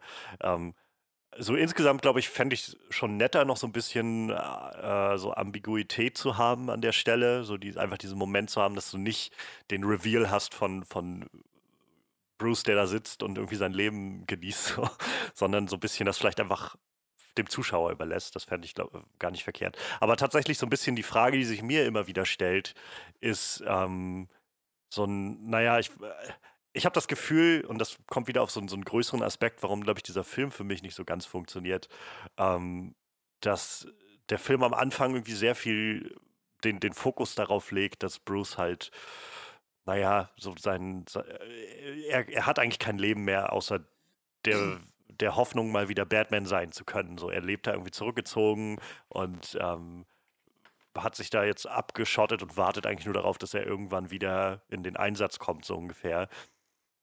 Und ähm, weiß ich nicht, die Vorstellung, dass Batman auf einmal einfach sagt, so, und damit ist meine Arbeit getan. Er fühlt sich irgendwie seltsam an für mich, so das zu sehen, dass er einfach sa sagen kann auf einmal, ja, nee, weißt du, Batman, scheiß jetzt drauf, ich äh, mache jetzt irgendwie mein Ding, wo der Film irgendwie so viel Wert oder überhaupt die ganze Trilogie so viel Wert darauf gelegt hat, zu sagen, eigentlich scheint Batman sein das Einzige zu sein, was ihm wirklich Lebensinhalt gibt und was er so als seine eigene Berufung irgendwie ansieht. Und ich verstehe schon, dass der Film irgendwie sagen will, nee, er hat halt noch ein Leben davon, außerhalb davon gefunden. Ähm, aber da, dafür finde ich dann wieder die Love Story zwischen Selina Kyle äh, und, und ihm irgendwie nicht stark genug, um mir zu sagen, dass er dann auf einmal nicht mehr diesen Drang verspürt, weiß ich, äh, Gotham zu verteidigen oder sich darum Sorgen macht, Gotham zu verteidigen oder sowas. Ähm, Weiß ich nicht. Weil also deshalb hat er ja vielleicht ein neues Batman-Symbol angebracht. Naja, er weiß, dass er das Symbol weitergereicht hat. Und vielleicht ist ihm das dann genug in dem Moment. Ja. Zumal er auch körperlich gar nicht wusste, dass er gar nicht sehr viel weiter machen kann. So fehlender Knorpel, alles mögliche an Narbengewebe in seinem Nervensystem. Das war ja wirklich die, die letzte große Aktion und dann musste er ja zwangsläufig in den Ruhestand. Naja, oder eben machen, bis er, bis er quasi dabei drauf geht. So, das war ja der, das war quasi der Eindruck, den ich bekommen hatte, dass Bruce jemand ist, der ähm, also ich verstehe das, ich verstehe irgendwie die, die, dieses Grundgerüst dieser Arc, so dass er am, äh, irgendwie am Anfang dieses Films jemand ist, der sagt, ich, ähm, ich werde das machen, bis ich tot bin, sozusagen. Das, ich, ähm, Alfred sagt das ja im Prinzip selbst so, zu ihm irgendwie, sie hoffen oder wieder rausgehen zu können, damit alles, also wenn alles schlechter wird oder so. Und er meint ja dann, ich habe ihm noch nicht alles gegeben, so ungefähr. Und äh, so, dass er jemand ist, der irgendwie ganz offensichtlich versucht, Gotham so lange zu bewahren und zu retten ähm, bis, und dafür bereit ist, sein Leben zu geben, so dass bis durchzieht, bis er quasi stirbt. Ähm, und dann am Ende aber jemand ist, der das quasi ablegen kann und irgendwie die Verantwortung weitergeben kann und so weiter. Nur dazwischen dieses Mittelstück ist irgendwie für mich nicht, nicht greifbar genug, um dieses Ende so wirklich so wirklich mitzuempfinden und nachzuvollziehen. So die Love Story finde ich halt wie gesagt, nicht, nicht überzeugend genug, dass ich das Gefühl hätte, dass er sagt, oh ja, ich habe jetzt die Liebe meines Lebens gefunden und muss mich zur Ruhe setzen, damit ich irgendwie das genießen kann oder so. Wo er am Anfang noch Rachel hinterher weint. Und ähm, ich finde auch ehrlich gesagt, dass, ähm, wie heißt der, Blake, ähm, Joseph Gordon-Levitt's Charakter, mhm. so ein ziemlicher Nothing-Charakter ist. So ich, äh, der gibt mir ehrlich gesagt nicht viel. Ich finde den ziemlich bleich. Da, ja, und, da ist was dran. Ähm, hab dann auch am, weder weder den Film über das Gefühl, dass er mir viel gibt. Ich finde auch, ich will gar nicht zu weit da jetzt reingehen, da kommen wir wahrscheinlich später noch drauf, aber dieser, diese Figur gibt mir irgendwie nicht genug, dass ich am Ende das Gefühl habe von, oh mein Gott, der neue Robin, auch dieser Fanservice ist so derbe dick aufgetragen. Nennt ihn doch Dick Grayson, so. Ja, Scheiße, Mann. Gedacht. Aber sag doch nicht Robin, so, was soll denn das? So, das finde ich, finde ich weiß ich nicht, finde ich nicht, nicht Das hätte ich auch irgendwie. echt clever gefunden, wenn sie echt. Also damals habe ich mich einfach gedacht, oh, oh, cool, das, der wird der neue Robin. Aber, ja, Und nennt sich dann Robin, weil er so heißt. So. Ja, ist mir damals halt überhaupt nicht so bewusst geworden, aber jetzt auch so jedes Mal danach, wenn ich den Film gucke, dachte ich auch so, hätte die jetzt nicht einfach sagen können, sein Name ist Dick Grace oder so. Oder mega Jason Todd ja, Jason oder was Todd weiß oder ich, irgendein so. anderer von diesen ganzen Robins. Ich mein, Tim Drake, irgendwie, es gibt genug so. Ja. Aber irgendwie, ja, stimmt, das fand ich auch ein bisschen merkwürdig. Aber erst im Nachhinein, so am Anfang habe ich mir einfach gedacht, oh, das wird der neue Robin. Aber unter dem Fakt, dass das eh der letzte Teil von der Trilogie war, ja. war es dann auch wieder vollkommen irrelevant. Also ich weiß nicht, ich glaube, mein, mein großes Problem mit dem Film, und das ist, äh, bezieht sich, glaube ich, runter bis auf die kleinsten Ebenen so, ich, ich, ich bewundere, dass der Film ganz viel Ambitionen hat, ganz, ganz viel zu erledigen. So, der will ganz viel, wie diese ganze League of Shadows Geschichte zurückbringen, Bane als riesigen Villain einführen, noch den Twist haben mit Miranda Tate, dann kommt irgendwie noch diese ähm, Selina Kyle Geschichte dazu und noch irgendwie die ganze Story um Gordon und noch die ganze Story um den Blake und so. Das, also der Film nimmt sich eine ganze Menge vor, ähm, aber für mein Empfinden springt der zu sehr von diesem Anfangspunkt A, wo er das alles aufbaut, zu dem Schlusspunkt C. Und dieser Weg dazwischen wird an vielen Stellen meiner Meinung nach zu sehr gekürzt, zu sehr ja zu sehr gehastet irgendwie, sodass ich nicht das Gefühl habe am Ende, dass das wirklich zufriedenstellend war für mich. Also, dass dieses Ende so wirklich verdient ist, habe ich manchmal, also habe ich bei vielen Momenten nicht das Gefühl. Unter anderem halt gerade diesen Blake-Moment, wo ich das sehe, ja, wow, so viel Zeit hat er jetzt nicht mit ihm verbracht. Also Bruce hat jetzt nicht viel mit dem zu tun gehabt. So, er hat kurz, zwei, dreimal mit ihm kurz geredet und okay, das ist jetzt genug ein Anlass, ihm zu sagen, wo die Batcave ist. So, ich weiß nicht. Also, da, da, überzeugt mich ehrlich gesagt nicht so ganz. Gut, der Robin-Aspekt, dem könnte ich mich vielleicht noch anschließen. Zumal, um Gotham zu verteidigen, haben wir gesehen, was Batman für ein rigoroses Training brauchte. Ja. Blake ist nichts anderes als ein guter Polizist. Ja. Robin war immerhin äh, der beste äh, Trapezkünstler aller Zeiten oder sowas. Wie sowas. Immerhin. Zumindest Dick Grayson war das. Ja. Jason Todd war einfach nur so ein Straßenkind, das gern Autos auseinandergenommen hat. Ja, also vielleicht dann doch eher der Polizistentyp. Ich fand's, also ich fand's zum Beispiel auch sehr so, ich verstehe, was ihr damit sagen wollt, aber es ist, kommt einfach bei mir weird rüber, wenn er mit diesen beiden, wenn er auf Nachforschung geht und diese beiden äh, ähm, Bauarbeiter da sieht und dann in den Kampf mit denen kommt und die beide erschießt und dann so ganz angewidert seine Waffe wegwirft. So, wo ich das Gefühl habe, ich verstehe, was ihr mir sagen wollt. Er ist auch jemand, der irgendwie so gegen Waffen und so ist wie Batman und nicht Leute töten will. Aber er ist ein Cop. ihr wollt mir erzählen, dass er noch nie vorher eine Waffe abgefeuert hat oder irgendwie ein Training gemacht hat und dabei nicht gemerkt hat, oh nein, ich kann das nicht oder so. Aber der hatte doch Das seinen sind halt die einen Momente, ich denke, es ist, es ist schon was anderes, wenn man tatsächlich jemanden erschießt. Ja, aber ich glaube, du wirst halt schon darauf, äh, also wenn du als Cop ausgebildet wirst, ich kann mir nicht vorstellen, dass sie dich so ein bisschen neu, äh, einfach so dich darauf zulaufen lassen. So. Also das ist der Punkt, wo ich das Gefühl habe, er ist ein Cop. Vielleicht noch nicht lange, aber er ist ein Cop. Und ich kann mir nicht vorstellen, dass, dass jemand, der Cop ist, einfach so zu diesem Punkt kommt, eine Waffe mit sich rumträgt und auf einmal erst dann realisiert, oh mein Gott, eine Waffe und die auch noch so wegwirft. Das war der Moment. Es war nicht, nicht einfach nur, dass er da, dass er anfängt zu reflektieren, weiß ich, was das bedeutet, ein Menschenleben zu nehmen oder so, sondern wieder so von A nach B, äh, von A nach C, dieser Sprung so schnell, irgendwie dieses, oh nein, eine Waffe und die so mit dieser angewiderten Geste so wegwirft, wo ich das Gefühl habe, es tut mir leid, der Sprung ist mir gerade zu, zu krass vom Kopf dahin. So, ihr müsst, wenn dann noch einen Schritt dazwischen machen irgendwie, um mir das zu zeigen oder so, dass er noch mehr darüber nachdenkt oder sowas. Aber das war mir dann doch irgendwie zu, zu schnell. Ja, aber er hat doch seinen eigenen super mutigen Moment, wo er da auf der Brücke steht und die ihm vor die Füße schießen. Der ist schon ein zäher Hund. Ja. Das war wirklich eine coole Szene. Mit der Verhandlung. aber das war mehr oder weniger die einzige gute Szene, die er eigentlich hatte, oder? Wenn man mal so ehrlich ist. Also er hatte sonst so Polizisten-Szenen halt, ne? Die Szene war halt vielleicht dann die einzige, die ein bisschen herausragend war, würde ich sagen. Aber ob ihn das halt als Robin qualifiziert, bin ich mir halt auch nicht so sicher. Gesagt, Ich mag halt Joseph Gordon-Levitt in der Rolle. So, ich finde Ja. den, sowieso ein toller Schauspieler und der bringt halt, glaube ich, das Beste, was man aus dieser Rolle machen kann, noch heraus. Ähm, aber ja, also ich finde es halt recht mager geschrieben einfach insgesamt. Könnt mir noch mal Lupe Ähm, angucken.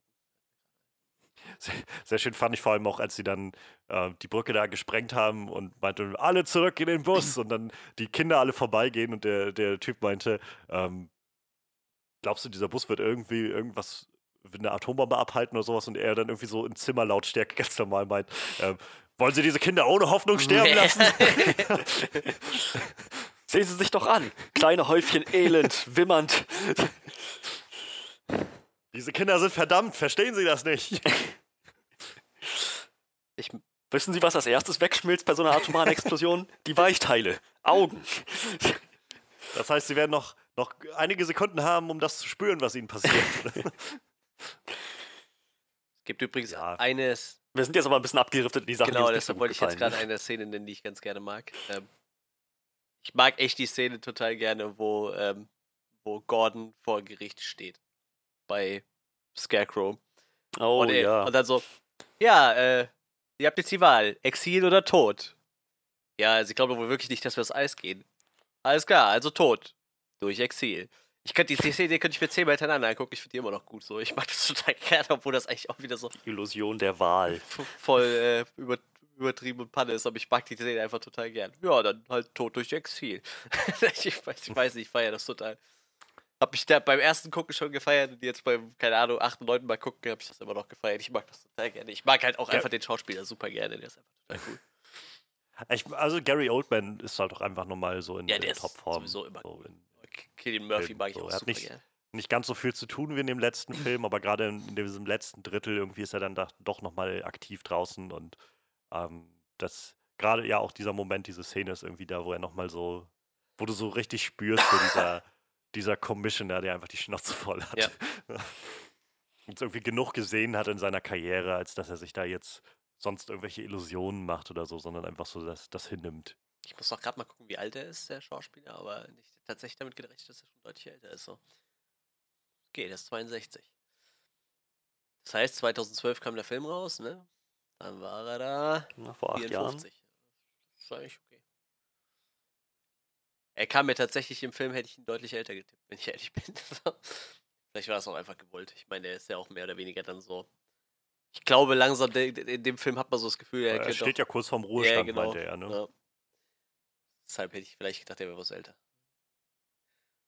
Ja, Gary Oldman halt in der Rolle immer ziemlich cool. Ich mag halt auch Christian Bale immer in der Rolle, ob, aber ähm, tatsächlich, das, was du irgendwie letzte Woche schon angesprochen hast, Johannes, mit, mit der, dass die Stimme immer schlimmer wird, so, das haben die tatsächlich im Deutschen auch so durchgezogen. So im Deutschen wird die Stimme halt auch immer, immer schlimmer als diese Batman-Voice. Das ist halt richtig krass. Ich habe auch manchmal das Gefühl, also gerade auch in dem Film, im letzten schon so ein bisschen, aber hier jetzt vor allem, ich weiß nicht, ob einfach dieses Kostüm unangenehm ist zu tragen oder so, aber es gibt so Momente, wo, wo er einfach sich bewegt, so gar nicht viel redet oder so. Und der und hat den Mund immer so ganz komisch weit angespannt auf. So, so als ob er so, so durch die Nase nicht atmen kann und dann so, so ganz angestrengt irgendwie. Ich finde, das sieht unglaublich seltsam aus. Also faktisch glaube ich tatsächlich, dass dieser Anzug nicht sonderlich bequem ist. Wahrscheinlich nicht, nein. Weil klar, das wird halt im Film wahrscheinlich so dargestellt, als wäre der ultra cool äh, gemacht von Fox. Und, aber wahrscheinlich ist, der, ist das einfach nur total ekelhaft zu tragen, weil das einfach so ein Gummi-Irgendwas-Anzug ist wahrscheinlich oder so ein Kunststoffplattending. Ich glaube, das ist schon echt nervig, wenn du da den ganzen Tag mit rumrennen musst. Total. Aber es, es hat halt für mich so ein bisschen einfach auch da die, die Immersion gebrochen, halt zu sehen, wie Batman so, so äh, ganz ehrlich, so, so leicht dämlich auch einfach aussieht, wenn er so den Mund offen hat. Das ist das, was, was Eleven in, in Stranger Things halt sagt, dieses Mouse Breather. So wirkt das halt so ein bisschen, wo ich das Gefühl habe, das, das, also das nimmt dem Ganzen eine Menge Coolness zu sehen, wie Batman einfach so den, die Lippen so aufge, aufgemacht hat irgendwie und einfach nur so nichts sagt oder so und einfach nur dasteht und so offen atmet oder so. Voll ich armes Schwein. Ich, das nimmt dem ganzen Coolness irgendwie. Ich krieg durch die Nase einfach eh keine Luft. Ich atme auch durch den Mund. Jetzt bin ich voll das arme Schwein, weil das dämlich aussieht. Warte, ich atme jetzt durch die Nase. So, mehr Luft ist nicht drin. Und das war jetzt schon echt angestrengt so. Also meine Nase ja. ist ziemlich kaputt. Ich muss leider durch den Mund atmen.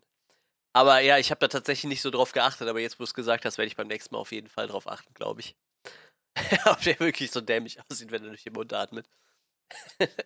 das halt, äh, diese Pete Holmes Sketches von, von Batman sind halt sehr überspitzt genau das. So, da steht er halt immer so da, mit diesem Mund so offen. Und Commissioner Garden.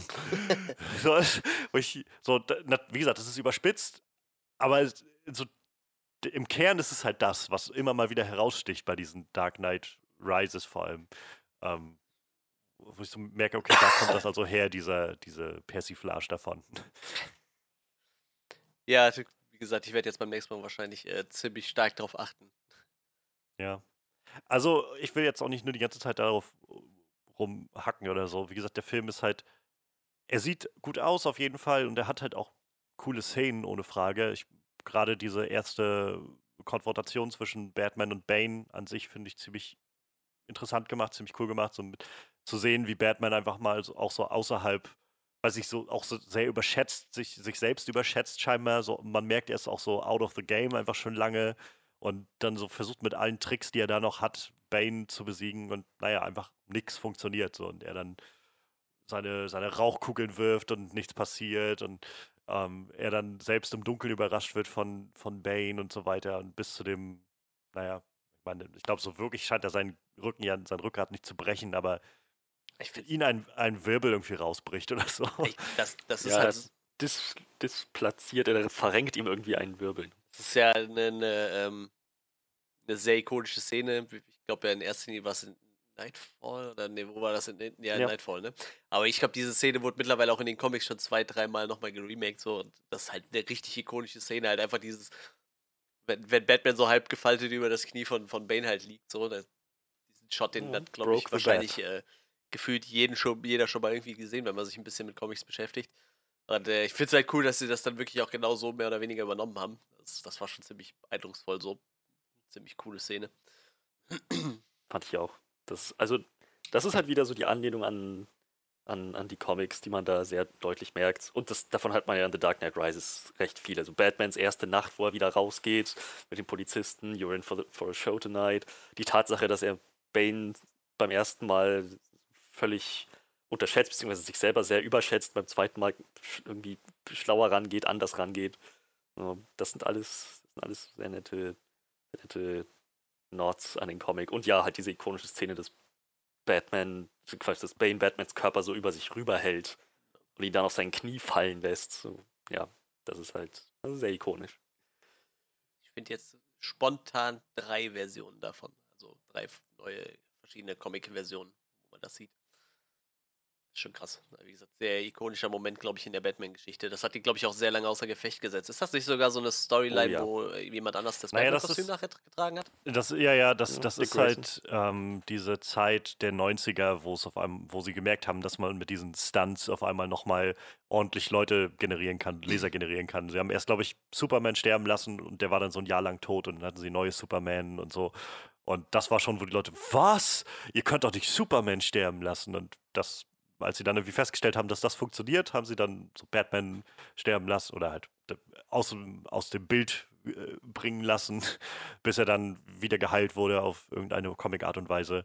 Ähm, und ich, ich glaube, so ziemlich jeder Comic hat zu der Zeit irgendwas gemacht. Spider-Man hatte dann diese ganze Clone-Saga, die dann losging, wo dann irgendwie rauskam, dass es doch ein Klon war, der, der irgendwie die ganze Zeit unterwegs war. Und der echte Spider-Man ist eigentlich ganz wer anders oder so. Und so, naja, Comics halt. Ja, ne? das ist halt das Merkwürdige, dass das halt immer wieder aufgelöst wird. Das ist halt super selten, dass wirklich mal jemand stirbt. So. Und ich habe das, glaube ich, auch letzte Woche schon mal gesagt. Ich glaube, der Silver Surfer ist so mit der Einzige, wo ich mich dran erinnern kann, der halt Onkel Ben. tot. Ja, ja, gut, klar. Ich glaube, der ist aber auch nur tot, weil er die, weil die Origin das äh, sonst nicht, äh, sonst die Origin Seine, funktioniert. irgendwo hatte ich das mal gelesen, wo jemand meinte, äh, Onkel Bens Superkraft ist, er kann nicht, äh, nicht wiederbelebt werden und sie wurde aktiviert, als er gestorben ist. Ja. Wahrscheinlich. Aber sonst, wie gesagt, ich glaube, es ist der Silver Surfer, der Einzige, wo ich weiß, der ist tot und aktuell auch mal nicht wieder da. Also der ist jetzt schon ein paar Jahre tot, so, ne, der Charakter. Und auch, ich sag mal, die haben ihm ja auch einen sehr heroischen Heldentod gegeben, so, ne, ist ja für seinen Planet da irgendwie gestorben. Sonst kommt halt jeder immer wieder so. Und dann mit so blöden Geschichten wie Batman reist durch die Zeit und baut sich aus Wölfen seine Kostüme und so schrägen Mist. Und wenn das nicht reicht, dann holt man sich halt aus äh, von Erde äh, 12 einen neuen Batman oder so. Und nimmt, halt, nimmt halt den dann äh, als neuen Batman. Comics are great. Ich, wie die Miles Morales eingeführt haben als Spider-Man, gab es da den aktuellen Spider-Man? Haben die da einfach einen zweiten eingeführt oder war der Original Spider-Man dann auch kurzzeitig weg? Das weiß ich gar nicht mehr, wie das war. Also mittlerweile existieren die ja parallel, der eine im Ultimate und der andere im normalen Universum, glaube ich, aber ich bin mir nicht sicher, ob der nicht auch eingeführt wurde zu einer Zeit, wo äh, Spider-Man entweder weg oder tot war. Und das war dann. Also sie haben Miles Morales, glaube ich, mit dem Ultimate-Universum erdacht, sozusagen. Das kann sein, Und ja. ich weiß nicht, was sie mit dem ursprünglichen Peter Parker gemacht haben. Ob der wieder in dem Spider-Verse-Comic auch gestorben ist in dem Universum oder ob der zeitgleich existiert hat mit dem, das weiß ich nicht. Also ich habe den, den, den ersten äh, Ultimate-Sammelband habe ich mal gelesen. Also den Miles Morales-Band, den Ultimate. Aber sicher bin ich mir nicht. Naja, egal. Ander, anderer Comic. Zurück zu Batman. Ich glaube, bei Batman ist gefühlt noch nie jemand für immer gestorben. Ich glaube, die kommen immer wieder. Alfred müsste wahrscheinlich gefühlt auch schon 120 sein oder so.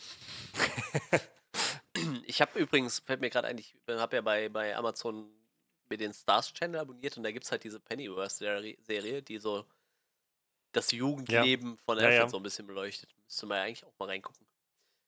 Tatsächlich nach dem, äh, nach dem Gotham äh, Alfred würde mich das interessieren. Also da wird er ja so als Militärveteran ein bisschen gezeigt und bringt halt Bruce auch ein bisschen das Selbstverteidigung bei und so.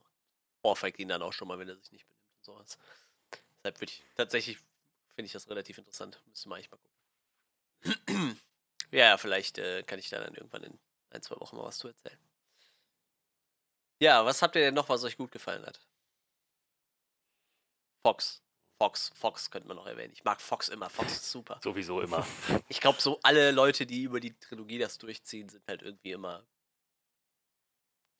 Die sind halt irgendwann mit der Rolle auch gewachsen, habe ich so das Gefühl. So, wie gesagt, Fox hat ja schon eine relativ große Rolle in, in dem Teil so und ich mag den halt sehr, sehr gerne. Ich mag Morgan Freeman, Freeman auch ein, einfach sehr, sehr gerne. Der Schauspieler ist ziemlich cool.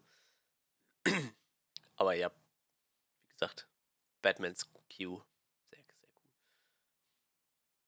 Ich mag, ähm, es ist vielleicht ein bisschen was anderes, aber ich mag äh, das musikalische Thema, was sich für, was Hans Zimmer sich für Catwoman ausgedacht hat, sehr nett. Also so sehr markant irgendwie diese paar Klaviernoten sind es bloß, die so immer reinkommen.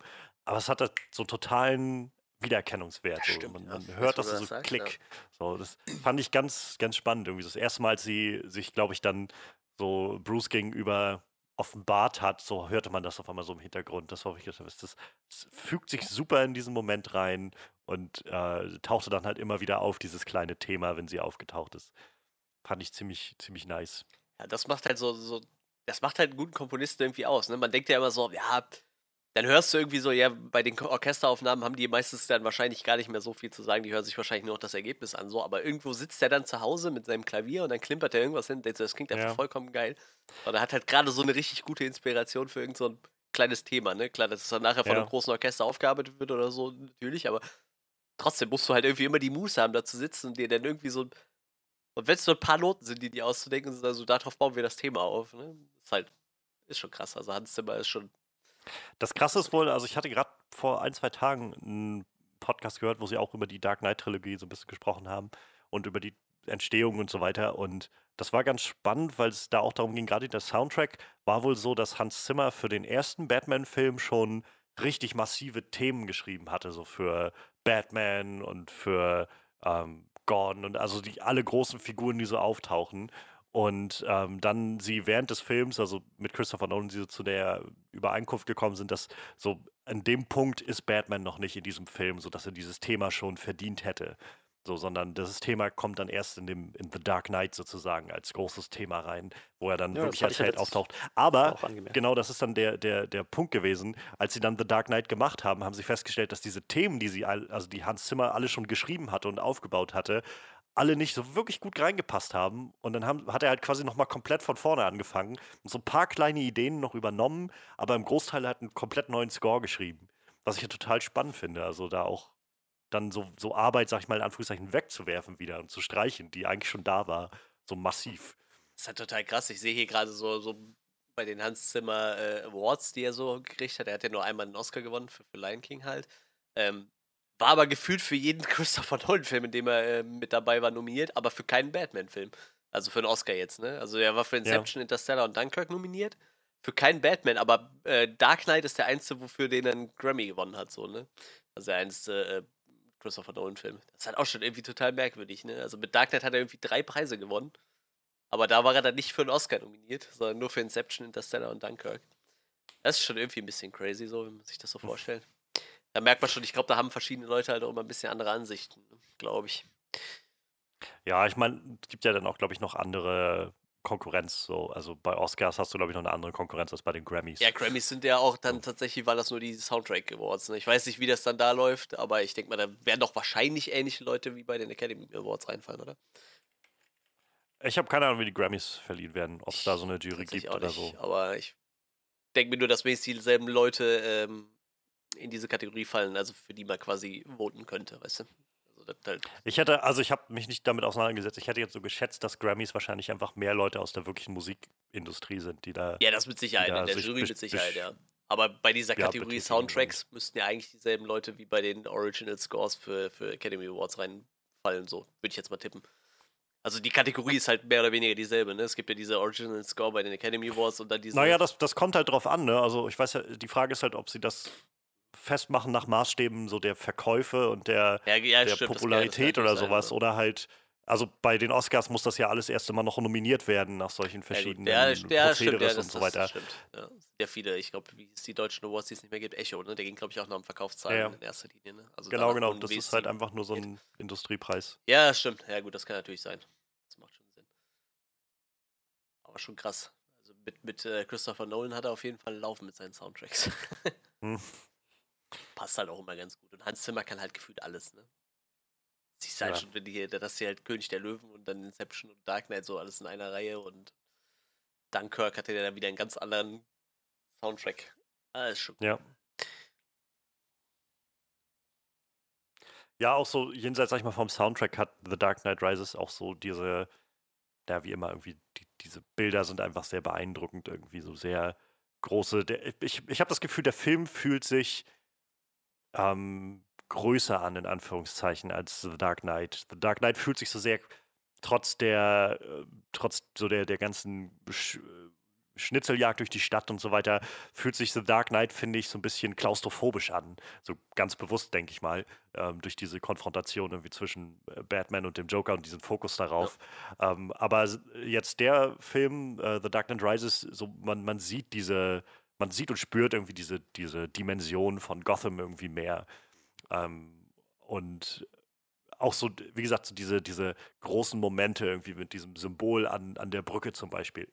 Ich finde, das ist ziemlich awesome. So, das sieht ziemlich cool aus. Das ist ein ziemlich guter Moment, um irgendwie diese, diese Rückkehr von Batman in die Stadt ähm, anzukündigen und, und umzusetzen, so auf so eine ja, sehr eindrucksvolle Art und Weise, sowohl für die Figuren in der Welt selbst, als halt auch für den Zuschauer, wo du halt sitzen kannst und wow, so, ist halt, ich, es ist, finde ich, so ein Moment wie, wie in dem 89 Batman von Tim Burton, wenn, wenn er mit dem Batmobil so vor den Mond fliegt und so dieses Bat-Symbol sich quasi im Mond abbildet. So. Das mag jetzt vielleicht nicht 100% logisch sein oder so, aber darum geht es auch irgendwie gar nicht.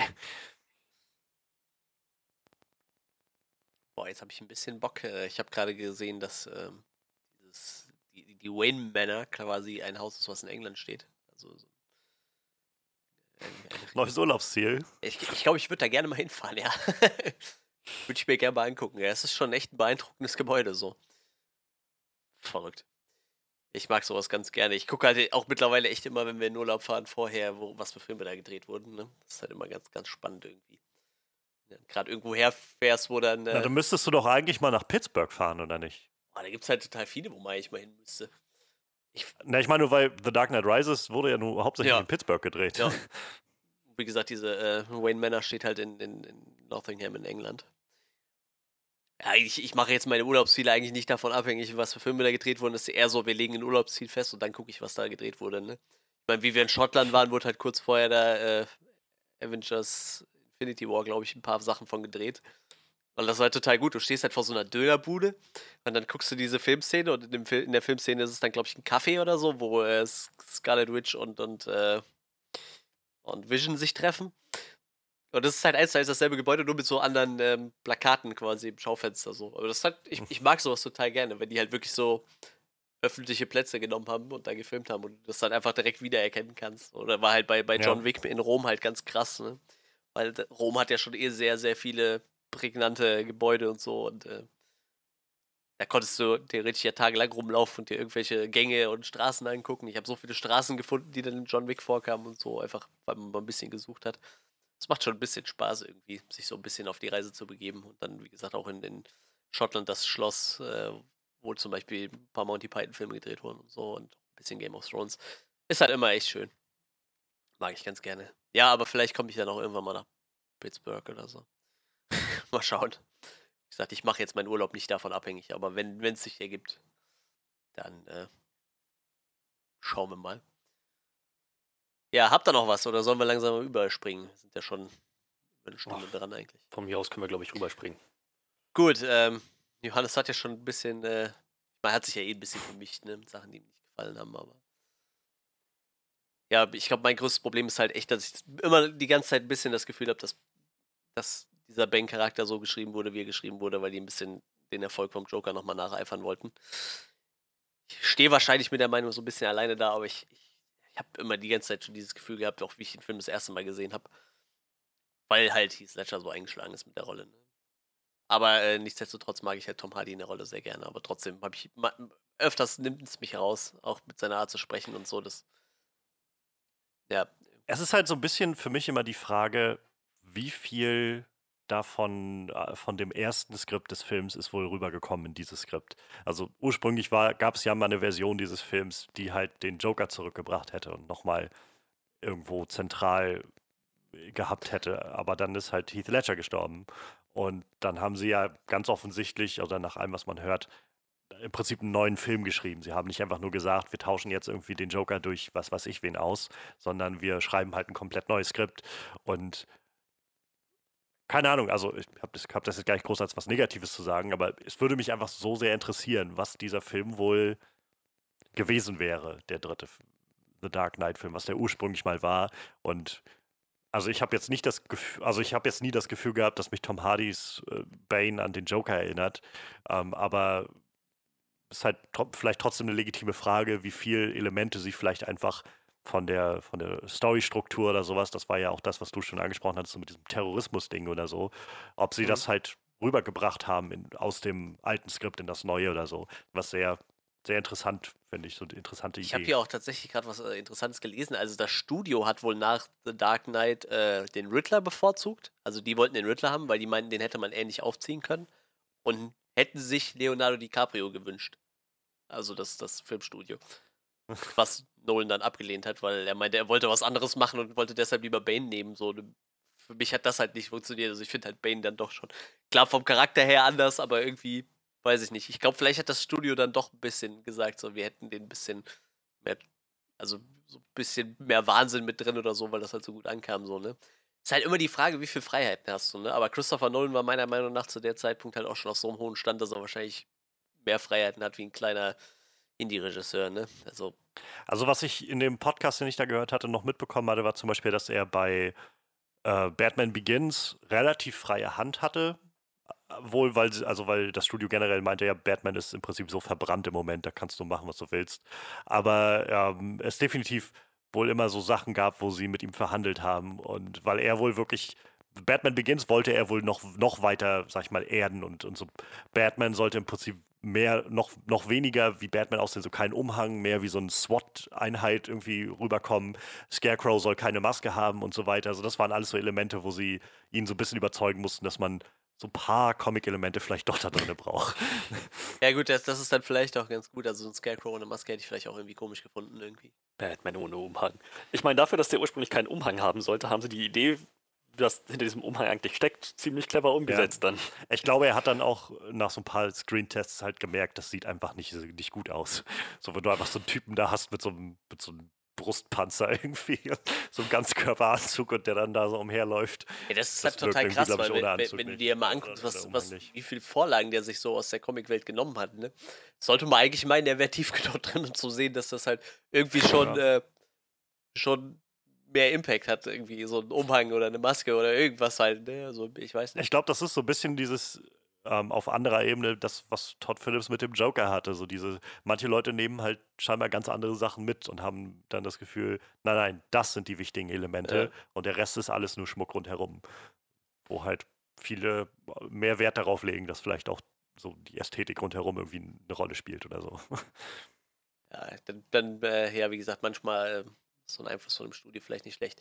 Ich wollte, womit, das fiel mir jetzt gerade ein, ich habe jetzt schon seit bestimmt drei Monaten diesen äh, Podcast, den du mir mal empfohlen hattest, wo ähm, Kevin Smith über, über das Snyder Cut quasi redet.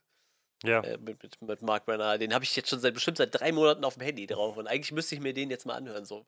Weil da merkst du dann vielleicht auch mal so ein bisschen, wie dieser Einfluss von so Studios funktioniert. Ne? Wenn die da doch irgendwie was ganz anderes, äh, wenn da doch irgendwie kreativ ziemlich starke Differenzen waren irgendwie. Müsste ich mir eigentlich mal anhören. So. Und ja. sowas würde ich mir eigentlich ganz im Ernst, die ganze Zeit, du kannst dir von jedem Schauspieler 15 Podcasts anhören, weil die alle überall zu Gast sind.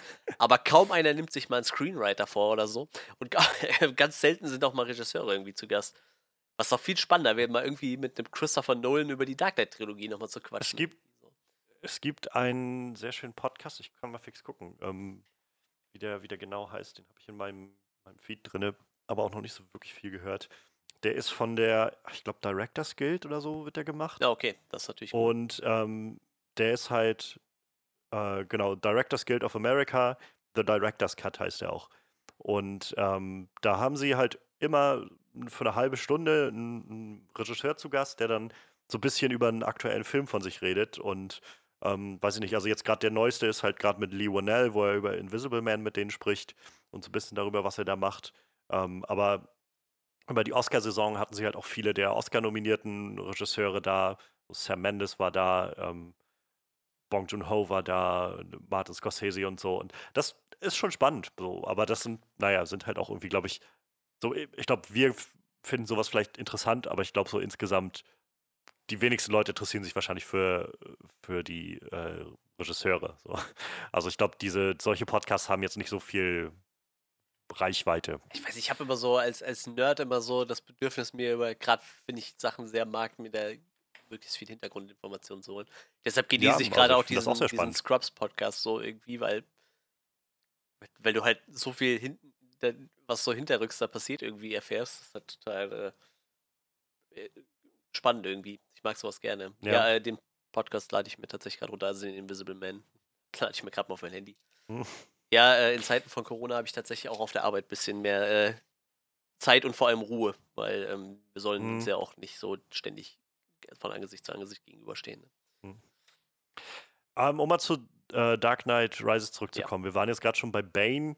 Ähm, und also ich hatte vorhin schon gesagt, was ich glaube ich so von wie Bane für mich funktioniert oder nicht funktioniert.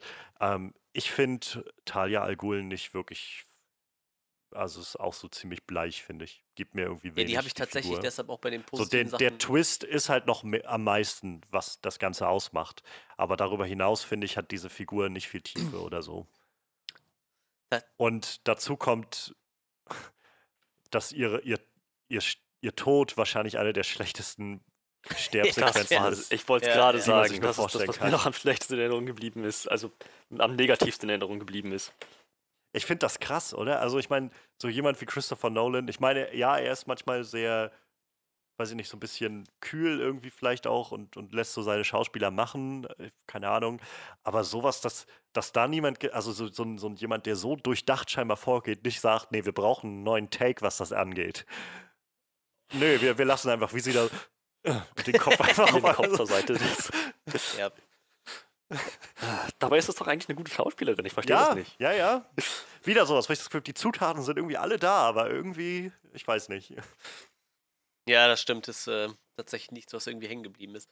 Da muss ich schon fast sagen, fand ich diesen Kurzauftritt von, von Ra's Ghul eigentlich schon deutlich prägnanter als ihre, ihre komplette, komplette Rolle im Film irgendwie. Das mochte ich dann irgendwie deutlich lieber, aber ich weiß nicht, irgendwie ja.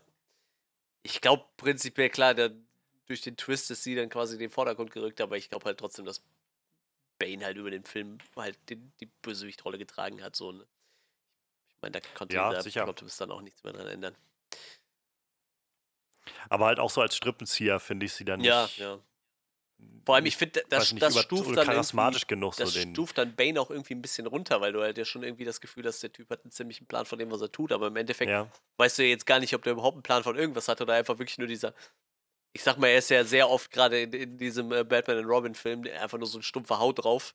Und ich glaube, das ist auch in vielen Comics so, dass er einfach mehr oder weniger so als Handlanger ein stumpfer Haut drauf ist und so. Im Endeffekt wird er jetzt quasi durch, durch, durch diese Aktion mit dem Plot-Twist auch genau wieder so abgestumpft. So, mhm. sie sagt ja auch ständig, er ist mein Beschützer, so. Ja, aber eigentlich ist er der, der die Reden schwingt und gefühlt den ganzen Film auch der, wo man die, das Gefühl hat, er schmiedet die Pläne, so, ne? Ich meine, klar, vielleicht hat er auch Pläne geschmiedet, weiß man ja nicht. Aber prinzipiell machen sie schon ziemlich kaputt irgendwie. Das ist. Ja, schade. keine Ahnung. Ähm, ich glaube, das kommt zu so einem nächsten Punkt, der für mich nicht so ganz aufgeht, ist halt Banes Plan oder das, was er da macht. Irgendwie. Ich glaube, das ist wieder sowas, wo ich das Gefühl habe, der Film springt irgendwie sehr von A zu C. Also diese Vorstellung von, da wird die Börse überfallen und am nächsten Tag ist Bruce Waynes Geld weg und niemand stellt irgendwelche Fragen oder sowas. Das erscheint mir einfach sehr seltsam. Und dann gibt es diesen ganz, weiß ich nicht, vielleicht deute ich den Moment falsch, vielleicht könnt ihr mir da helfen oder so, aber mein, es, es wirkt für mich so seltsam, dass Bane ähm, nachdem er dann die Stadt irgendwie in seine Kontrolle bringt und da das Stadion gesprengt hat und so weiter, ähm, dann geht er jetzt zum Blackgate und äh, verliest dann vor diesen Reportern diese, diesen Brief von oder dieses Geständnis von, von Gordon und lässt dann die Blackgate-Leute frei und diese dann folgt währenddessen so eine Montage, die mir mir sagt, dass irgendwie die Stadt auf einmal freidreht, weil sie erfahren, dass, dass äh, Harvey Dent also, dass das alles eine Lüge war und so weiter. Und, ja. Und mein Problem an der Stelle ist, zum, also zweierlei. Auf der einen Seite, ähm, diese Stadt scheint acht Jahre so stabil gewesen zu sein, dass, dass sie komplett ohne Batman ausgekommen ist. Batman hat keinen Grund gesehen, rauszugehen. Und dann reicht eine, eine Ansage und auf einmal verfallen alle dem Wahnsinn, sodass, also, und Anarchie bricht aus. Das finde ich ein bisschen weit gestretched. Und zum anderen, viel größer der Punkt, welchen Grund haben sowohl die Reporter als auch die Leute, die da zuhören, Bane zu glauben? Das ist ein Terrorist, der einfach in die Stadt gekommen ist und gerade ein Stadion in die Luft gesprengt hat und jetzt sagt, guck mal, ich habe hier einen Zettel und den lese ich vor und der ist von Commissioner Gordon. Und äh, da, also das macht für mich absolut keinen Wie Sinn, dass die die Leute auf einmal sagen, oh ist. mein Gott. Er, Die müssen wir glauben. ja, wir sind alle, wir sind alle. Äh, Ich meine, mag auch da liegen, dass wir gerade in so einer Zeit le- leben, wo einfach sowieso niemand irgendwas glaubt. Nicht mal die, nicht mal die offiziellen äh, geprüften Nachrichten oder sowas. Aber die Vorstellung davon, dass sich da ein Terrorist einfach hinstellt und die ganze Stadt auf einmal glaubt, oh mein Gott, er hat recht, wir sind alle belogen worden. Lasst uns auf die Straßen gehen und den Aufstand proben. So, das ist. Nee, das, also das überzeugt mich nicht. Ja, aber andererseits musst du ja sagen, wir Das sind ja auch halt- gerade in ja. der Zeit, wo Leute alles glauben, ne? Also da, kann, da können dir 50 äh, Wissenschaftler irgendwas erzählen und dann kommt eine Verschwörungstheorie und dann gibt es genug Leute, die alles glauben, ne? Ja, aber ich glaube, es macht einen Unterschied, ob sich halt, ob irgendwie aus irgendwelchen, weiß ich nicht, schwer nachvollziehbaren Quellen Dinge gepostet werden oder ob sich halt ein Terrorist Ja, auf die ja, Straße klar. stellt, der gerade ein Stadion in die Luft gesprengt hat und jetzt sagt, bitte schenkt mir kurz eure Aufmerksamkeit und euer Vertrauen. So. Ja, Freddy, du warst dran. Das haben sie nicht sehr, also es war, war ein bisschen faul. Ich meine, Suspension of Disbelief löst für mich zumindest das Problem mit der Bombe und ähm, mit Banes Plan, die Stadt erstmal in Chaos versinken zu lassen, um, um ihnen die Illusion von Hoffnung zu geben und, und alles drum und dran, aber letzten Endes, ähm, nee, das, da, da hört es dann bei mir auch auf, warum dieser Brief auf einmal alles gekippt Ich hat. meine, so prinzipiell, das Ziel von der Gesellschaft der Schatten ist doch noch dasselbe wie bei Batman Begins, oder? So das prinzipielle große übergeordnete Ziel, ne? So eigentlich wollen die ja immer irgendwie Gossip platt machen, weil irgendwie Gossip der Ursprung ein Bösen ist. So habe ich irgendwie immer das Gefühl. Und trotzdem macht's fand ich es bei Batman Begins halt irgendwie besser umgesetzt. So mit Ra's al Ghul Naja, und ich- Scarecrow. Ich, ich glaube, die Frage ist halt, der Film sagt ja am Anfang relativ klar, dass die Stadt seit acht Jahren nun mal irgendwie sehr stabil Ja. geworden ist und viele Verbrecher im Knast sind und so weiter. Und ähm, ich glaube, alles, was dann bleibt, ist die Vorstellung von, naja, das ist mehr so ein Racheakt, dass halt Talia sich dafür Ja, rächen will, dass ja. ihr Vater umgebracht wurde von mehr oder weniger von Batman. Er hat ihn nicht gerettet, okay? ich hatte gewünscht, er hätte ihr das entgegengehalten. Ich habe ihn nicht getötet. Es ist halt immer lustig, dass du halt drei Filme hast, wo jedes Mal jeder versucht, die ganze Stadt kaputt zu machen. Und irgendwie der Joker, der, das einfach nur aus, aus, aus weiß ich nicht, aus, aus Jux macht oder was? Oder aus, Ja. weil er einfach nur so ein bisschen Bock auf Anarchie hat, der eins ist dem, was am meisten, oder der ist dem, was am meisten abkauft, so, weil der Typ halt einfach, ne- der ist halt einfach nur ein bisschen durchgeknallt, so ein durchgeknallter Terrorist und das funktioniert halt von allen drei irgendwie am besten, Ne, so, ne? er hat halt, er hat halt Batman auf so einer sehr ideologischen Seite herausgefordert und gefragt, was Batman eigentlich symbolisiert und ob er eigentlich wirklich so ein, so ein toller Hecht ist, wie er immer glaubt oder so. Und das hat halt super gefunkt so in dieser Story. Und das fehlt mir hier halt auch so ein bisschen so. Ich habe halt nicht das Gefühl, dass so diese, weiß ich nicht, es, es steckt halt nicht so ein, so ein krasser ideologischer Konflikt dahinter, hinter dem, was da vor sich geht. So bei, bei Batman Begins habe ich noch mehr das Gefühl von, ja, hier steckt so diese, äh, diese Vorstellung hinter von Batman, der sagt, wir, wir können die Stadt auch ändern und Ja, die ja, Menschen ja, ändern, stimmt. ohne dass wir alles niedermachen. Und auf der anderen Seite hat Rasa Ghul steht, der sagt, nee, wir, wir müssen einfach alle platt machen und äh, so die, weiß ich nicht, die, die Keule ansetzen. Ähm, und halt in The Dark Knight haben wir dann dieses, diese große Frage von, so was, was bist du eigentlich für ein, für ein Wesen, was hier rumrennt und ähm, sich, sich aufspielt vor allen anderen Leuten und glaubt, es könnte irgendwie Wächter der Moral sein, während die Leute da draußen sowieso alle äh, verdammt sind, irgendwie zugrunde zu gehen oder sowas. Und das funktioniert. Und in dem Film habe ich halt nie, nicht das Gefühl, dass es irgendwo so ein, weiß ich nicht, so eine, so eine Schnittmenge gibt oder so ein, so einen Konfrontationspunkt gibt, jenseits von, ja, die wollen was Schlimmes mit Gotham machen und ich will nicht, dass sie was Schlimmes mit Gotham machen. So. das ist der Plot. Ah, schön. Vielleicht solltest du sowas auf Twitter schreiben, immer so, ein, so eine Einsatz-Plot-Zusammenfassung. ich glaube, das wäre ein Renner. Obwohl ich finde, dass sie das eigentlich ganz gut gemacht haben mit Bruce Wayne, der aus der Ferne machtlos zusehen muss. Also das ist seine Hoffnung, nur dieser Gothams Hoffnung, diese Illusion ist, die Batman und die Bane ihnen gibt. Und Bruce Waynes Hoffnung nur dieser Brunnen ist, aus dem er eventuell rausklettern kann, was vermeintlich auch nur eine Illusion sein sollte. Aber er hat es halt tatsächlich dann geschafft. eine Szene, über die wir noch gar nicht geredet haben. Das ist so ein epischer Moment. Das ist Batman, das ist Bruce Wayne. Liebe ich. Ja, also ich, ich finde es weder gut noch schlecht so. Es ist halt da. So, es funktioniert und erfüllt seinen Zweck, aber es löst in mir auch keine großen Gefühle aus, um ehrlich zu sein. Hm. Ähm, aber ich glaube, das führt tatsächlich dann zu dem Punkt, also in, oder liegt bedingt in dem größeren Punkt, dass ich das Pacing des Films halt sehr anstrengend finde. Wenn es dann nachher losgeht, dass er anfängt, sich da wieder aufzubauen, ist der Film schon, weiß ich nicht, über eine und eine Dreiviertelstunde, fast zwei Stunden lang. Ja, das ist mir tatsächlich und auch ich gestern halt so das Gefühl, ja, beim Gucken. Dass das echt und als wenn er dann so langsam in Gang kommt und sich dann da rausarbeitet, das ist dann so, wo ich das Gefühl habe, es hätte meinetwegen auch schon vor einer halben Stunde sein können. So. Und ich glaube, dann hätte ich den Fluss des Ganzen irgendwie auch besser gespürt so, und, und wäre dann, hätte besser drinne gehangen. Ähm, no pun intended irgendwie. Ähm, ja. Wie gesagt, es funktioniert und ich kann auch nachvollziehen, dass man, dass das irgendwie ein sehr Theat so, so, so, ja, markanten theatralischen Moment irgendwie darstellt in, in Batmans äh, Wiederauferstehung. Für mich wirkt es halt mehr wie, also kommt es halt mehr wie so ein Story-Element rüber, was halt funktioniert und ja, dann, dann geht es halt weiter. Ähm,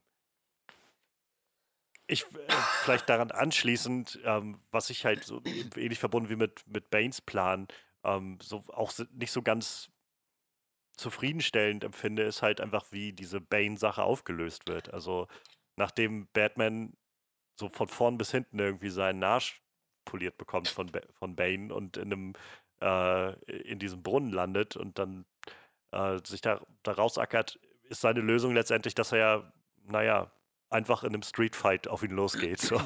ähm, ich hätte mir irgendwie naja, vielleicht... nachdem er nochmal ordentlich trainiert ja, ja, hat. aber ich meine, es gab doch sogar diesen kleinen Moment, wo Batman und Bane wieder Batman versucht hat, ihn zu schlagen, Bane seine Faust gefangen hat, so wie halt im ersten Kampf.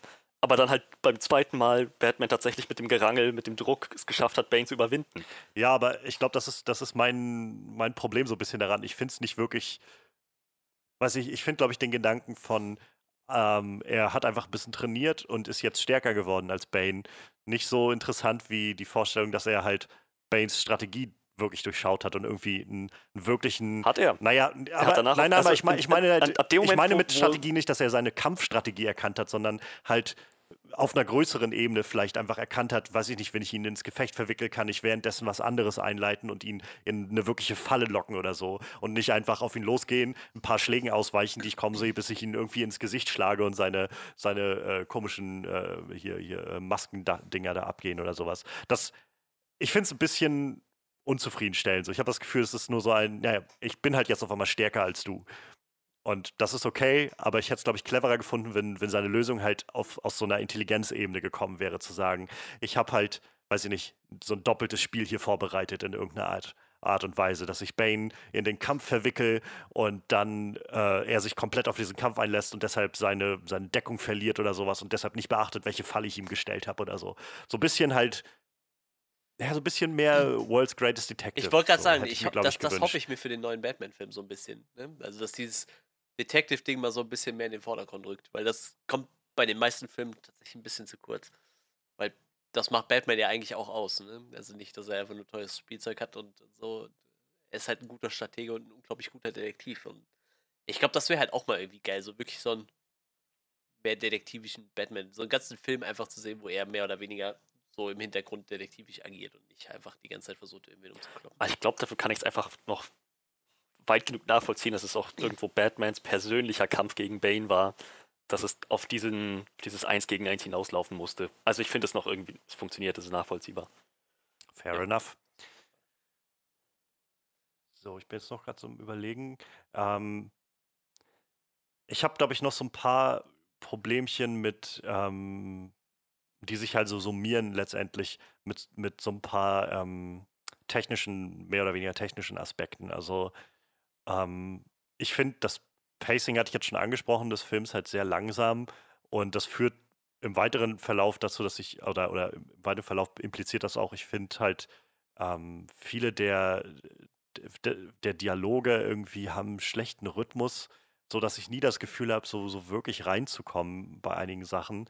Ähm, äh, es gibt so die Beispiele, ähm, von, ähm, keine Ahnung, ich musste denken, es gab am Anfang diesen Moment, wo, wo äh, ähm, nach Michael Caine, Alfred in, in den äh, Bad-Bunker da gegangen ist, in die Bad-Höhle, ähm, als, als Bruce gerade versucht hat, rauszufinden, wer Selina Kyle ist und dann halt diese, diesen Moment zur Sprache gebracht hat mit dem, äh, mit dieser, mit seinem Urlaub in Venedig und so weiter. Und ich musste halt immer zurückdenken in diesem Moment an seine Szene in The Dark Knight, als er von, von seiner Mission damals redet in Burma mit dem Dieb in den Wäldern und so weiter und some people just want to watch the world burn und so weiter, das Ganze. Und für mich hat halt diese Szene halt überhaupt keinen, nicht, nicht keinen ähnlichen Impact gehabt in irgendeiner Form. So. Und ich habe halt immer überlegt, warum, warum das gerade, obwohl die, diese beiden Schauspieler, die sind genau dieselben so da und aber warum funktioniert das Ganze für mich nicht? Und mein Empfinden ist, dass äh, viele der Dialoge sind irgendwie sehr wieder von A zu C irgendwie sehr gesprungen. So, es ist so nur das Nötigste gesagt, weil der Film ganz, ganz viel vorhat und deshalb da irgendwo Zeit gespart werden muss. Und dann ähm, kommt für mich so kein wirkliches, kein Flow irgendwie rüber für diese Szenen. Das fühlt sich manchmal mehr so an, als ob äh, gerade Michael Caine irgendwie so dazu degradiert ist, irgendwie hinzukommen und so ein bisschen bisschen Exposition zu liefern, ein bisschen zu sagen, was gerade im Großen und Ganzen vorgeht, aber halt nie auf so eine Art und Weise, dass mal ein wirkliches Gespräch entsteht, sodass ich das Gefühl habe, ich sehe hier zwei, zwei Leute miteinander interagieren, die sich, die sich irgendwie lange kennen und, und jetzt langsam, weiß ich nicht, ent, äh, was, entfernt haben voneinander oder sowas, sondern ja, es fühlt sich immer so ein bisschen hölzern an. Und eine andere Szene, die das, finde ich, sehr gut unterstreicht, ist gleich das erste Mal, wenn äh, Detective Blake bei Bruce Wayne vor der Tür steht. Und diese ganze Szene im Prinzip darauf hinausläuft, dass Blake ihm erzählt, dass er weiß, dass er Batman ist. Was ich auch sehr weit hergeholt finde, irgendwie diese Vorstellung von, ich habe sie irgendwann mal gesehen und sofort erkannt, dass sie Batman sind. Aber die Art und Weise, wie die Szene aufgebaut ist, ist halt, oder dieser Dialog aufgebaut ist, ist, ähm, er kommt halt rein und sagt irgendwie, ja, äh, Commissioner Gordon äh, liegt jetzt im Krankenhaus und so weiter und da ist was passiert und das muss sich wer ansehen. Und warum kommen Sie damit zu mir? Und ab da an gibt es einfach nur einen sehr langen Monolog von Blake, wo er anfängt, über seine Kindheit zu erzählen und ähm, davon, dass er da in, äh, im, im, Waisenhaus gelebt hat und dann irgendwann Bruce Wayne vorbeikam und so weiter. Und dieser ganze Monolog endet halt einfach mit diesem, ja, so ungefähr, ich weiß, dass sie Batman sind, bla bla. Und ich habe halt, also ich verstehe, wo, wo dieser Dialog hin will, ich verstehe, was der transportieren will, aber es fühlt sich für mich nicht nach einem Gespräch an. Es fühlt sich für mich nicht an wie so eine, wie so eine natürliche Unterhaltung oder sowas, sondern es sind zwei Sätze und ein Mensch ver verfällt in einen ewig langen Monolog, ähm, der auch nicht sehr authentisch wirkt. Also nicht im Sinne von der Schauspieler ist schlecht, sondern einfach die Art und Weise, wie die, dieser Dialog geschrieben ist. Ist halt einfach so sehr hölzern, sehr platt, so von oben herab. Und ähm, als letztes, ich glaube, das fasst es dann nochmal sehr gut zusammen. Das ist so eine der ganz bekannten Szenen, die immer heranzitiert wird für so schlechte Expositionen, ist halt, wenn Catwoman äh, Ben Mendelssohn gegenübersteht, von dem ich völlig vergessen hatte, dass er in diesem Film ist. Äh, und meint irgendwie, Where is it? What? The clean slate? The program where you only type in your name and everything gets erased and you have a new life oder sowas, sagt er dann. Und ich denke, das ist die faulste Art von Exposition, die man sich vorstellen kann. Und ich glaube, das ist so das, was sich so summiert für mein Empfinden und was mir da, was mir so ein bisschen die Tür zumacht, dass ich, dass ich das Gefühl habe, ich kann so wirklich connecten mit diesen Figuren. Nicht wie bei The Dark Knight, wo ich halt doch noch, wo ich gerade so jemanden wie Harvey Dent wirklich nachvollziehen konnte, so wirklich mitgerissen wurde von dessen Aufstieg und Fall. Und hier habe ich halt eher das Gefühl, der Film hat so viele Ambitionen, will so viel ganz, ganz toll machen und so viele äh, verschiedene Felder bearbeiten und merkt dann aber irgendwann, dass es ganz schön viel äh, Zeit kostet, das alles umzusetzen und zusammenzuführen und deshalb so Abkürzungen nimmt in den Dialogen, in diesen Momenten, wo man irgendwie versucht, möglichst schnell was zu transportieren an Informationen und das ist halt alles nicht grottenschlecht oder so, aber es führt halt dazu, dass ich das Gefühl habe, es holpert für mich doch immer wieder. Und das äh, finde ich halt sehr schade, weil, wie gesagt, viele dieser Zutaten sind dieselben wie in The Dark Knight und da hat das Ganze für mich deutlich besser funktioniert. Und es ist vielleicht ein bisschen unfair, das immer mit The Dark Knight zu vergleichen. Aber auf der anderen Seite habe ich das Gefühl, zum einen sind es halt dieselben Macher dahinter und zum anderen will dieser Film ja den epischen Abschluss dieser Trilogie bilden. Und das, äh, ich glaube, da, da kommt man dann nicht dran vorbei, auch irgendwann zu sagen, hm, vielleicht hat es davor besser geklappt, so diese Magie einzufangen. Für mich jedenfalls. Freddy, wie sieht's bei dir aus? Hast du noch was? Hm. Was, was mir nicht so Ja, gut ja. gefallen hat? Ich glaube, wir haben so ziemlich alles angesprochen. Johannes hat so ziemlich alles angesprochen, meinst du? Ja. ja, Wobei ich, ich muss sagen, ich bin an vielen von diesen Sachen bei weitem nicht so sehr angeeckt ähm, wie du, Johannes. Aber ich, de definitiv einige von den Momenten würde ich auch unterschreiben. Die, die, die etwas hölzerne Exposition, ein bisschen Suspension of Disbelief überstrapaziert. Aber ich glaube, im Großen und Ganzen hat das für mich einfach nicht so den Abriss getan, dass ich sagen würde, das war, das war kein würdiger Abschluss für die Trilogie. Ich kann es auch nachvollziehen, wie gesagt. Also ich glaube, das nimmt jeder so ein bisschen anders wahr. Und ich glaube auch tatsächlich, dass einfach so ein bisschen für mich fehlt einfach, dass ich, ich bin halt kein, kein großer, überzeugter Batman-Fan und ich glaube, dadurch fehlt auch, auch für mich so ein bisschen diese, dieser Leim dazwischen, der das Ganze halt noch besser fließen lässt und ein bisschen besser, bisschen besser wegrutschen lässt. Und ähm, das ist halt ein bisschen schade, aber irgendwo auch okay. Letztendlich zwingt mich ja auch niemand, diese Filme weiter zu gucken oder halt The Dark Knight Rises nochmal zu gucken oder so. Ähm, und ich verstehe halt und ich freue mich halt auch, wenn, wenn Batman-Fans da drin irgendwie das wohlverdiente und, und epische Ende sehen, was, was die Figur verdient hat. Also so für mich hat es halt einfach nicht so gut funktioniert. Erstaunlicherweise jetzt nach, nach ein paar Jahren. Ja, ich muss tatsächlich sagen, also ich habe tatsächlich auch ein paar mehr Schwächen gesehen, als ich die vor acht Jahren dann gesehen habe, aber tatsächlich bin ich da auch eher so auf Freddys Seite. Ich finde schon als Abschluss funktioniert das ziemlich gut. Es, ich mag Dark Knight immer noch lieber als Dark Knight Rises, aber also funktionieren tut der Film für mich trotzdem so, denke ich. Ja, damit haben wir ja mehr oder weniger quasi auch schon so ein kleines Abschlusswort ge dagelassen, würde ich sagen, wa? Würde ich sagen, können wir auch Ja. langsam äh, zum Ende kommen. Ja, ähm, nächste Woche sprechen wir dann über Dark Knight 4. Hm. nee, nee, wir gucken mal, was wir dann nächste Woche machen. Wie gesagt, wir sind immer noch ein bisschen im, im Corona-Modus hier. Ähm, ich sag mal, mit Ki- Kinofilmen äh, wird wahrscheinlich auch noch eine Zeit lang dauern, bis da was Neues von uns kommt. Aber ist ja nicht so, als gäbe es nicht genug Filme und Serien, über die man sprechen könnte. Ähm, Ja. könnt ihr schon mal anteasern, also Johannes und ich, wir hatten mal vorgenommen, wir werden irgendwann auf jeden Fall mal noch über Picard sprechen, denke ich. Können wir noch machen. Ob das jetzt Ja. ja. zwischendurch Und- mal released wird, aber Jetzt am Wochenende wird es auch nochmal einen neuen On-Screen at Midnight geben, wo ich äh, den guten und jetzt schon fast Stammgast des Podcasts äh, René mal wieder gegriffen habe. Denn ja, so ungünstig vieles auch ist in der aktuellen Situation, ein bisschen mehr Freizeit entsteht dadurch. Und es war ganz nett, mit René mal wieder zusammenzusitzen und wir haben uns über Franchise-Filme so aller Couleur unterhalten von, ja, auch von Batman, wo wir so ein bisschen eingeschätzt haben, wo wir da gerade so stehen, auf was wir uns freuen, auch gerade beim kommenden Batman, aber so über alles Mögliche, über Matrix, Fast and Furious, ähm, keine Ahnung, Indiana Jones war noch ein großer, ja, fast schon Streitpunkt zwischen uns. Es ist sehr spannend, also äh, lohnt sich mal so ein bisschen da, da reinzuhören, glaube ich. Ja, viel Freizeit haben wir im Moment alle. Deshalb äh, nutzt die Zeit sinnvoll, macht irgendwas. Äh, hängt vielleicht nicht nur von der Klotze. Ich glaube, wir sind ja zwar die, die, die Leute, die das am wenigsten sagen können, weil wir wahrscheinlich irgendwie alle irgendwie vorm Rechner sitzen und Filme gucken und zocken oder so. Aber Leute, geht ein bisschen raus in die frische Luft, macht was Sinnvolles. das nicht. Aber wenn ihr zum Buch. Beispiel ähm, Johannes auf Instagram verfolgt, dann merkt ihr, dass er gerade äh, A, sehr äh, viel unterwegs ist, alleine irgendwo sich schon mal an den Fluss setzt oder auch viel Musik macht. So, so, das sind natürlich auch Sachen, für die man jetzt Zeit haben kann. Ne? Irgendwie seine anderen Hobbys. Ich glaube, ja, mein Videospielen ist bei mir wahrscheinlich auch mein größtes. So. Ich habe jetzt angefangen, viel Lego zu bauen irgendwie in der Zeit, weil irgendwie die Zeit gerade da ist dafür. Und wie gesagt, ähm, ja, äh, nutzt die Zeit sinnvoll. Du hast ja auch noch einen Dudelsack, der auf dich wartet. Ja, der, der ist lustigerweise zerlegt. Den wollte ich vor der Corona-Krise eigentlich einschicken zum Generalüberholen. Das hat sich jetzt erledigt, weil in der Werkstatt, wo der Dudelsack gebaut worden ist, arbeitet gerade auch keiner. Kriegst du so ein Support-Ticket aufgemacht für deinen Dudelsack.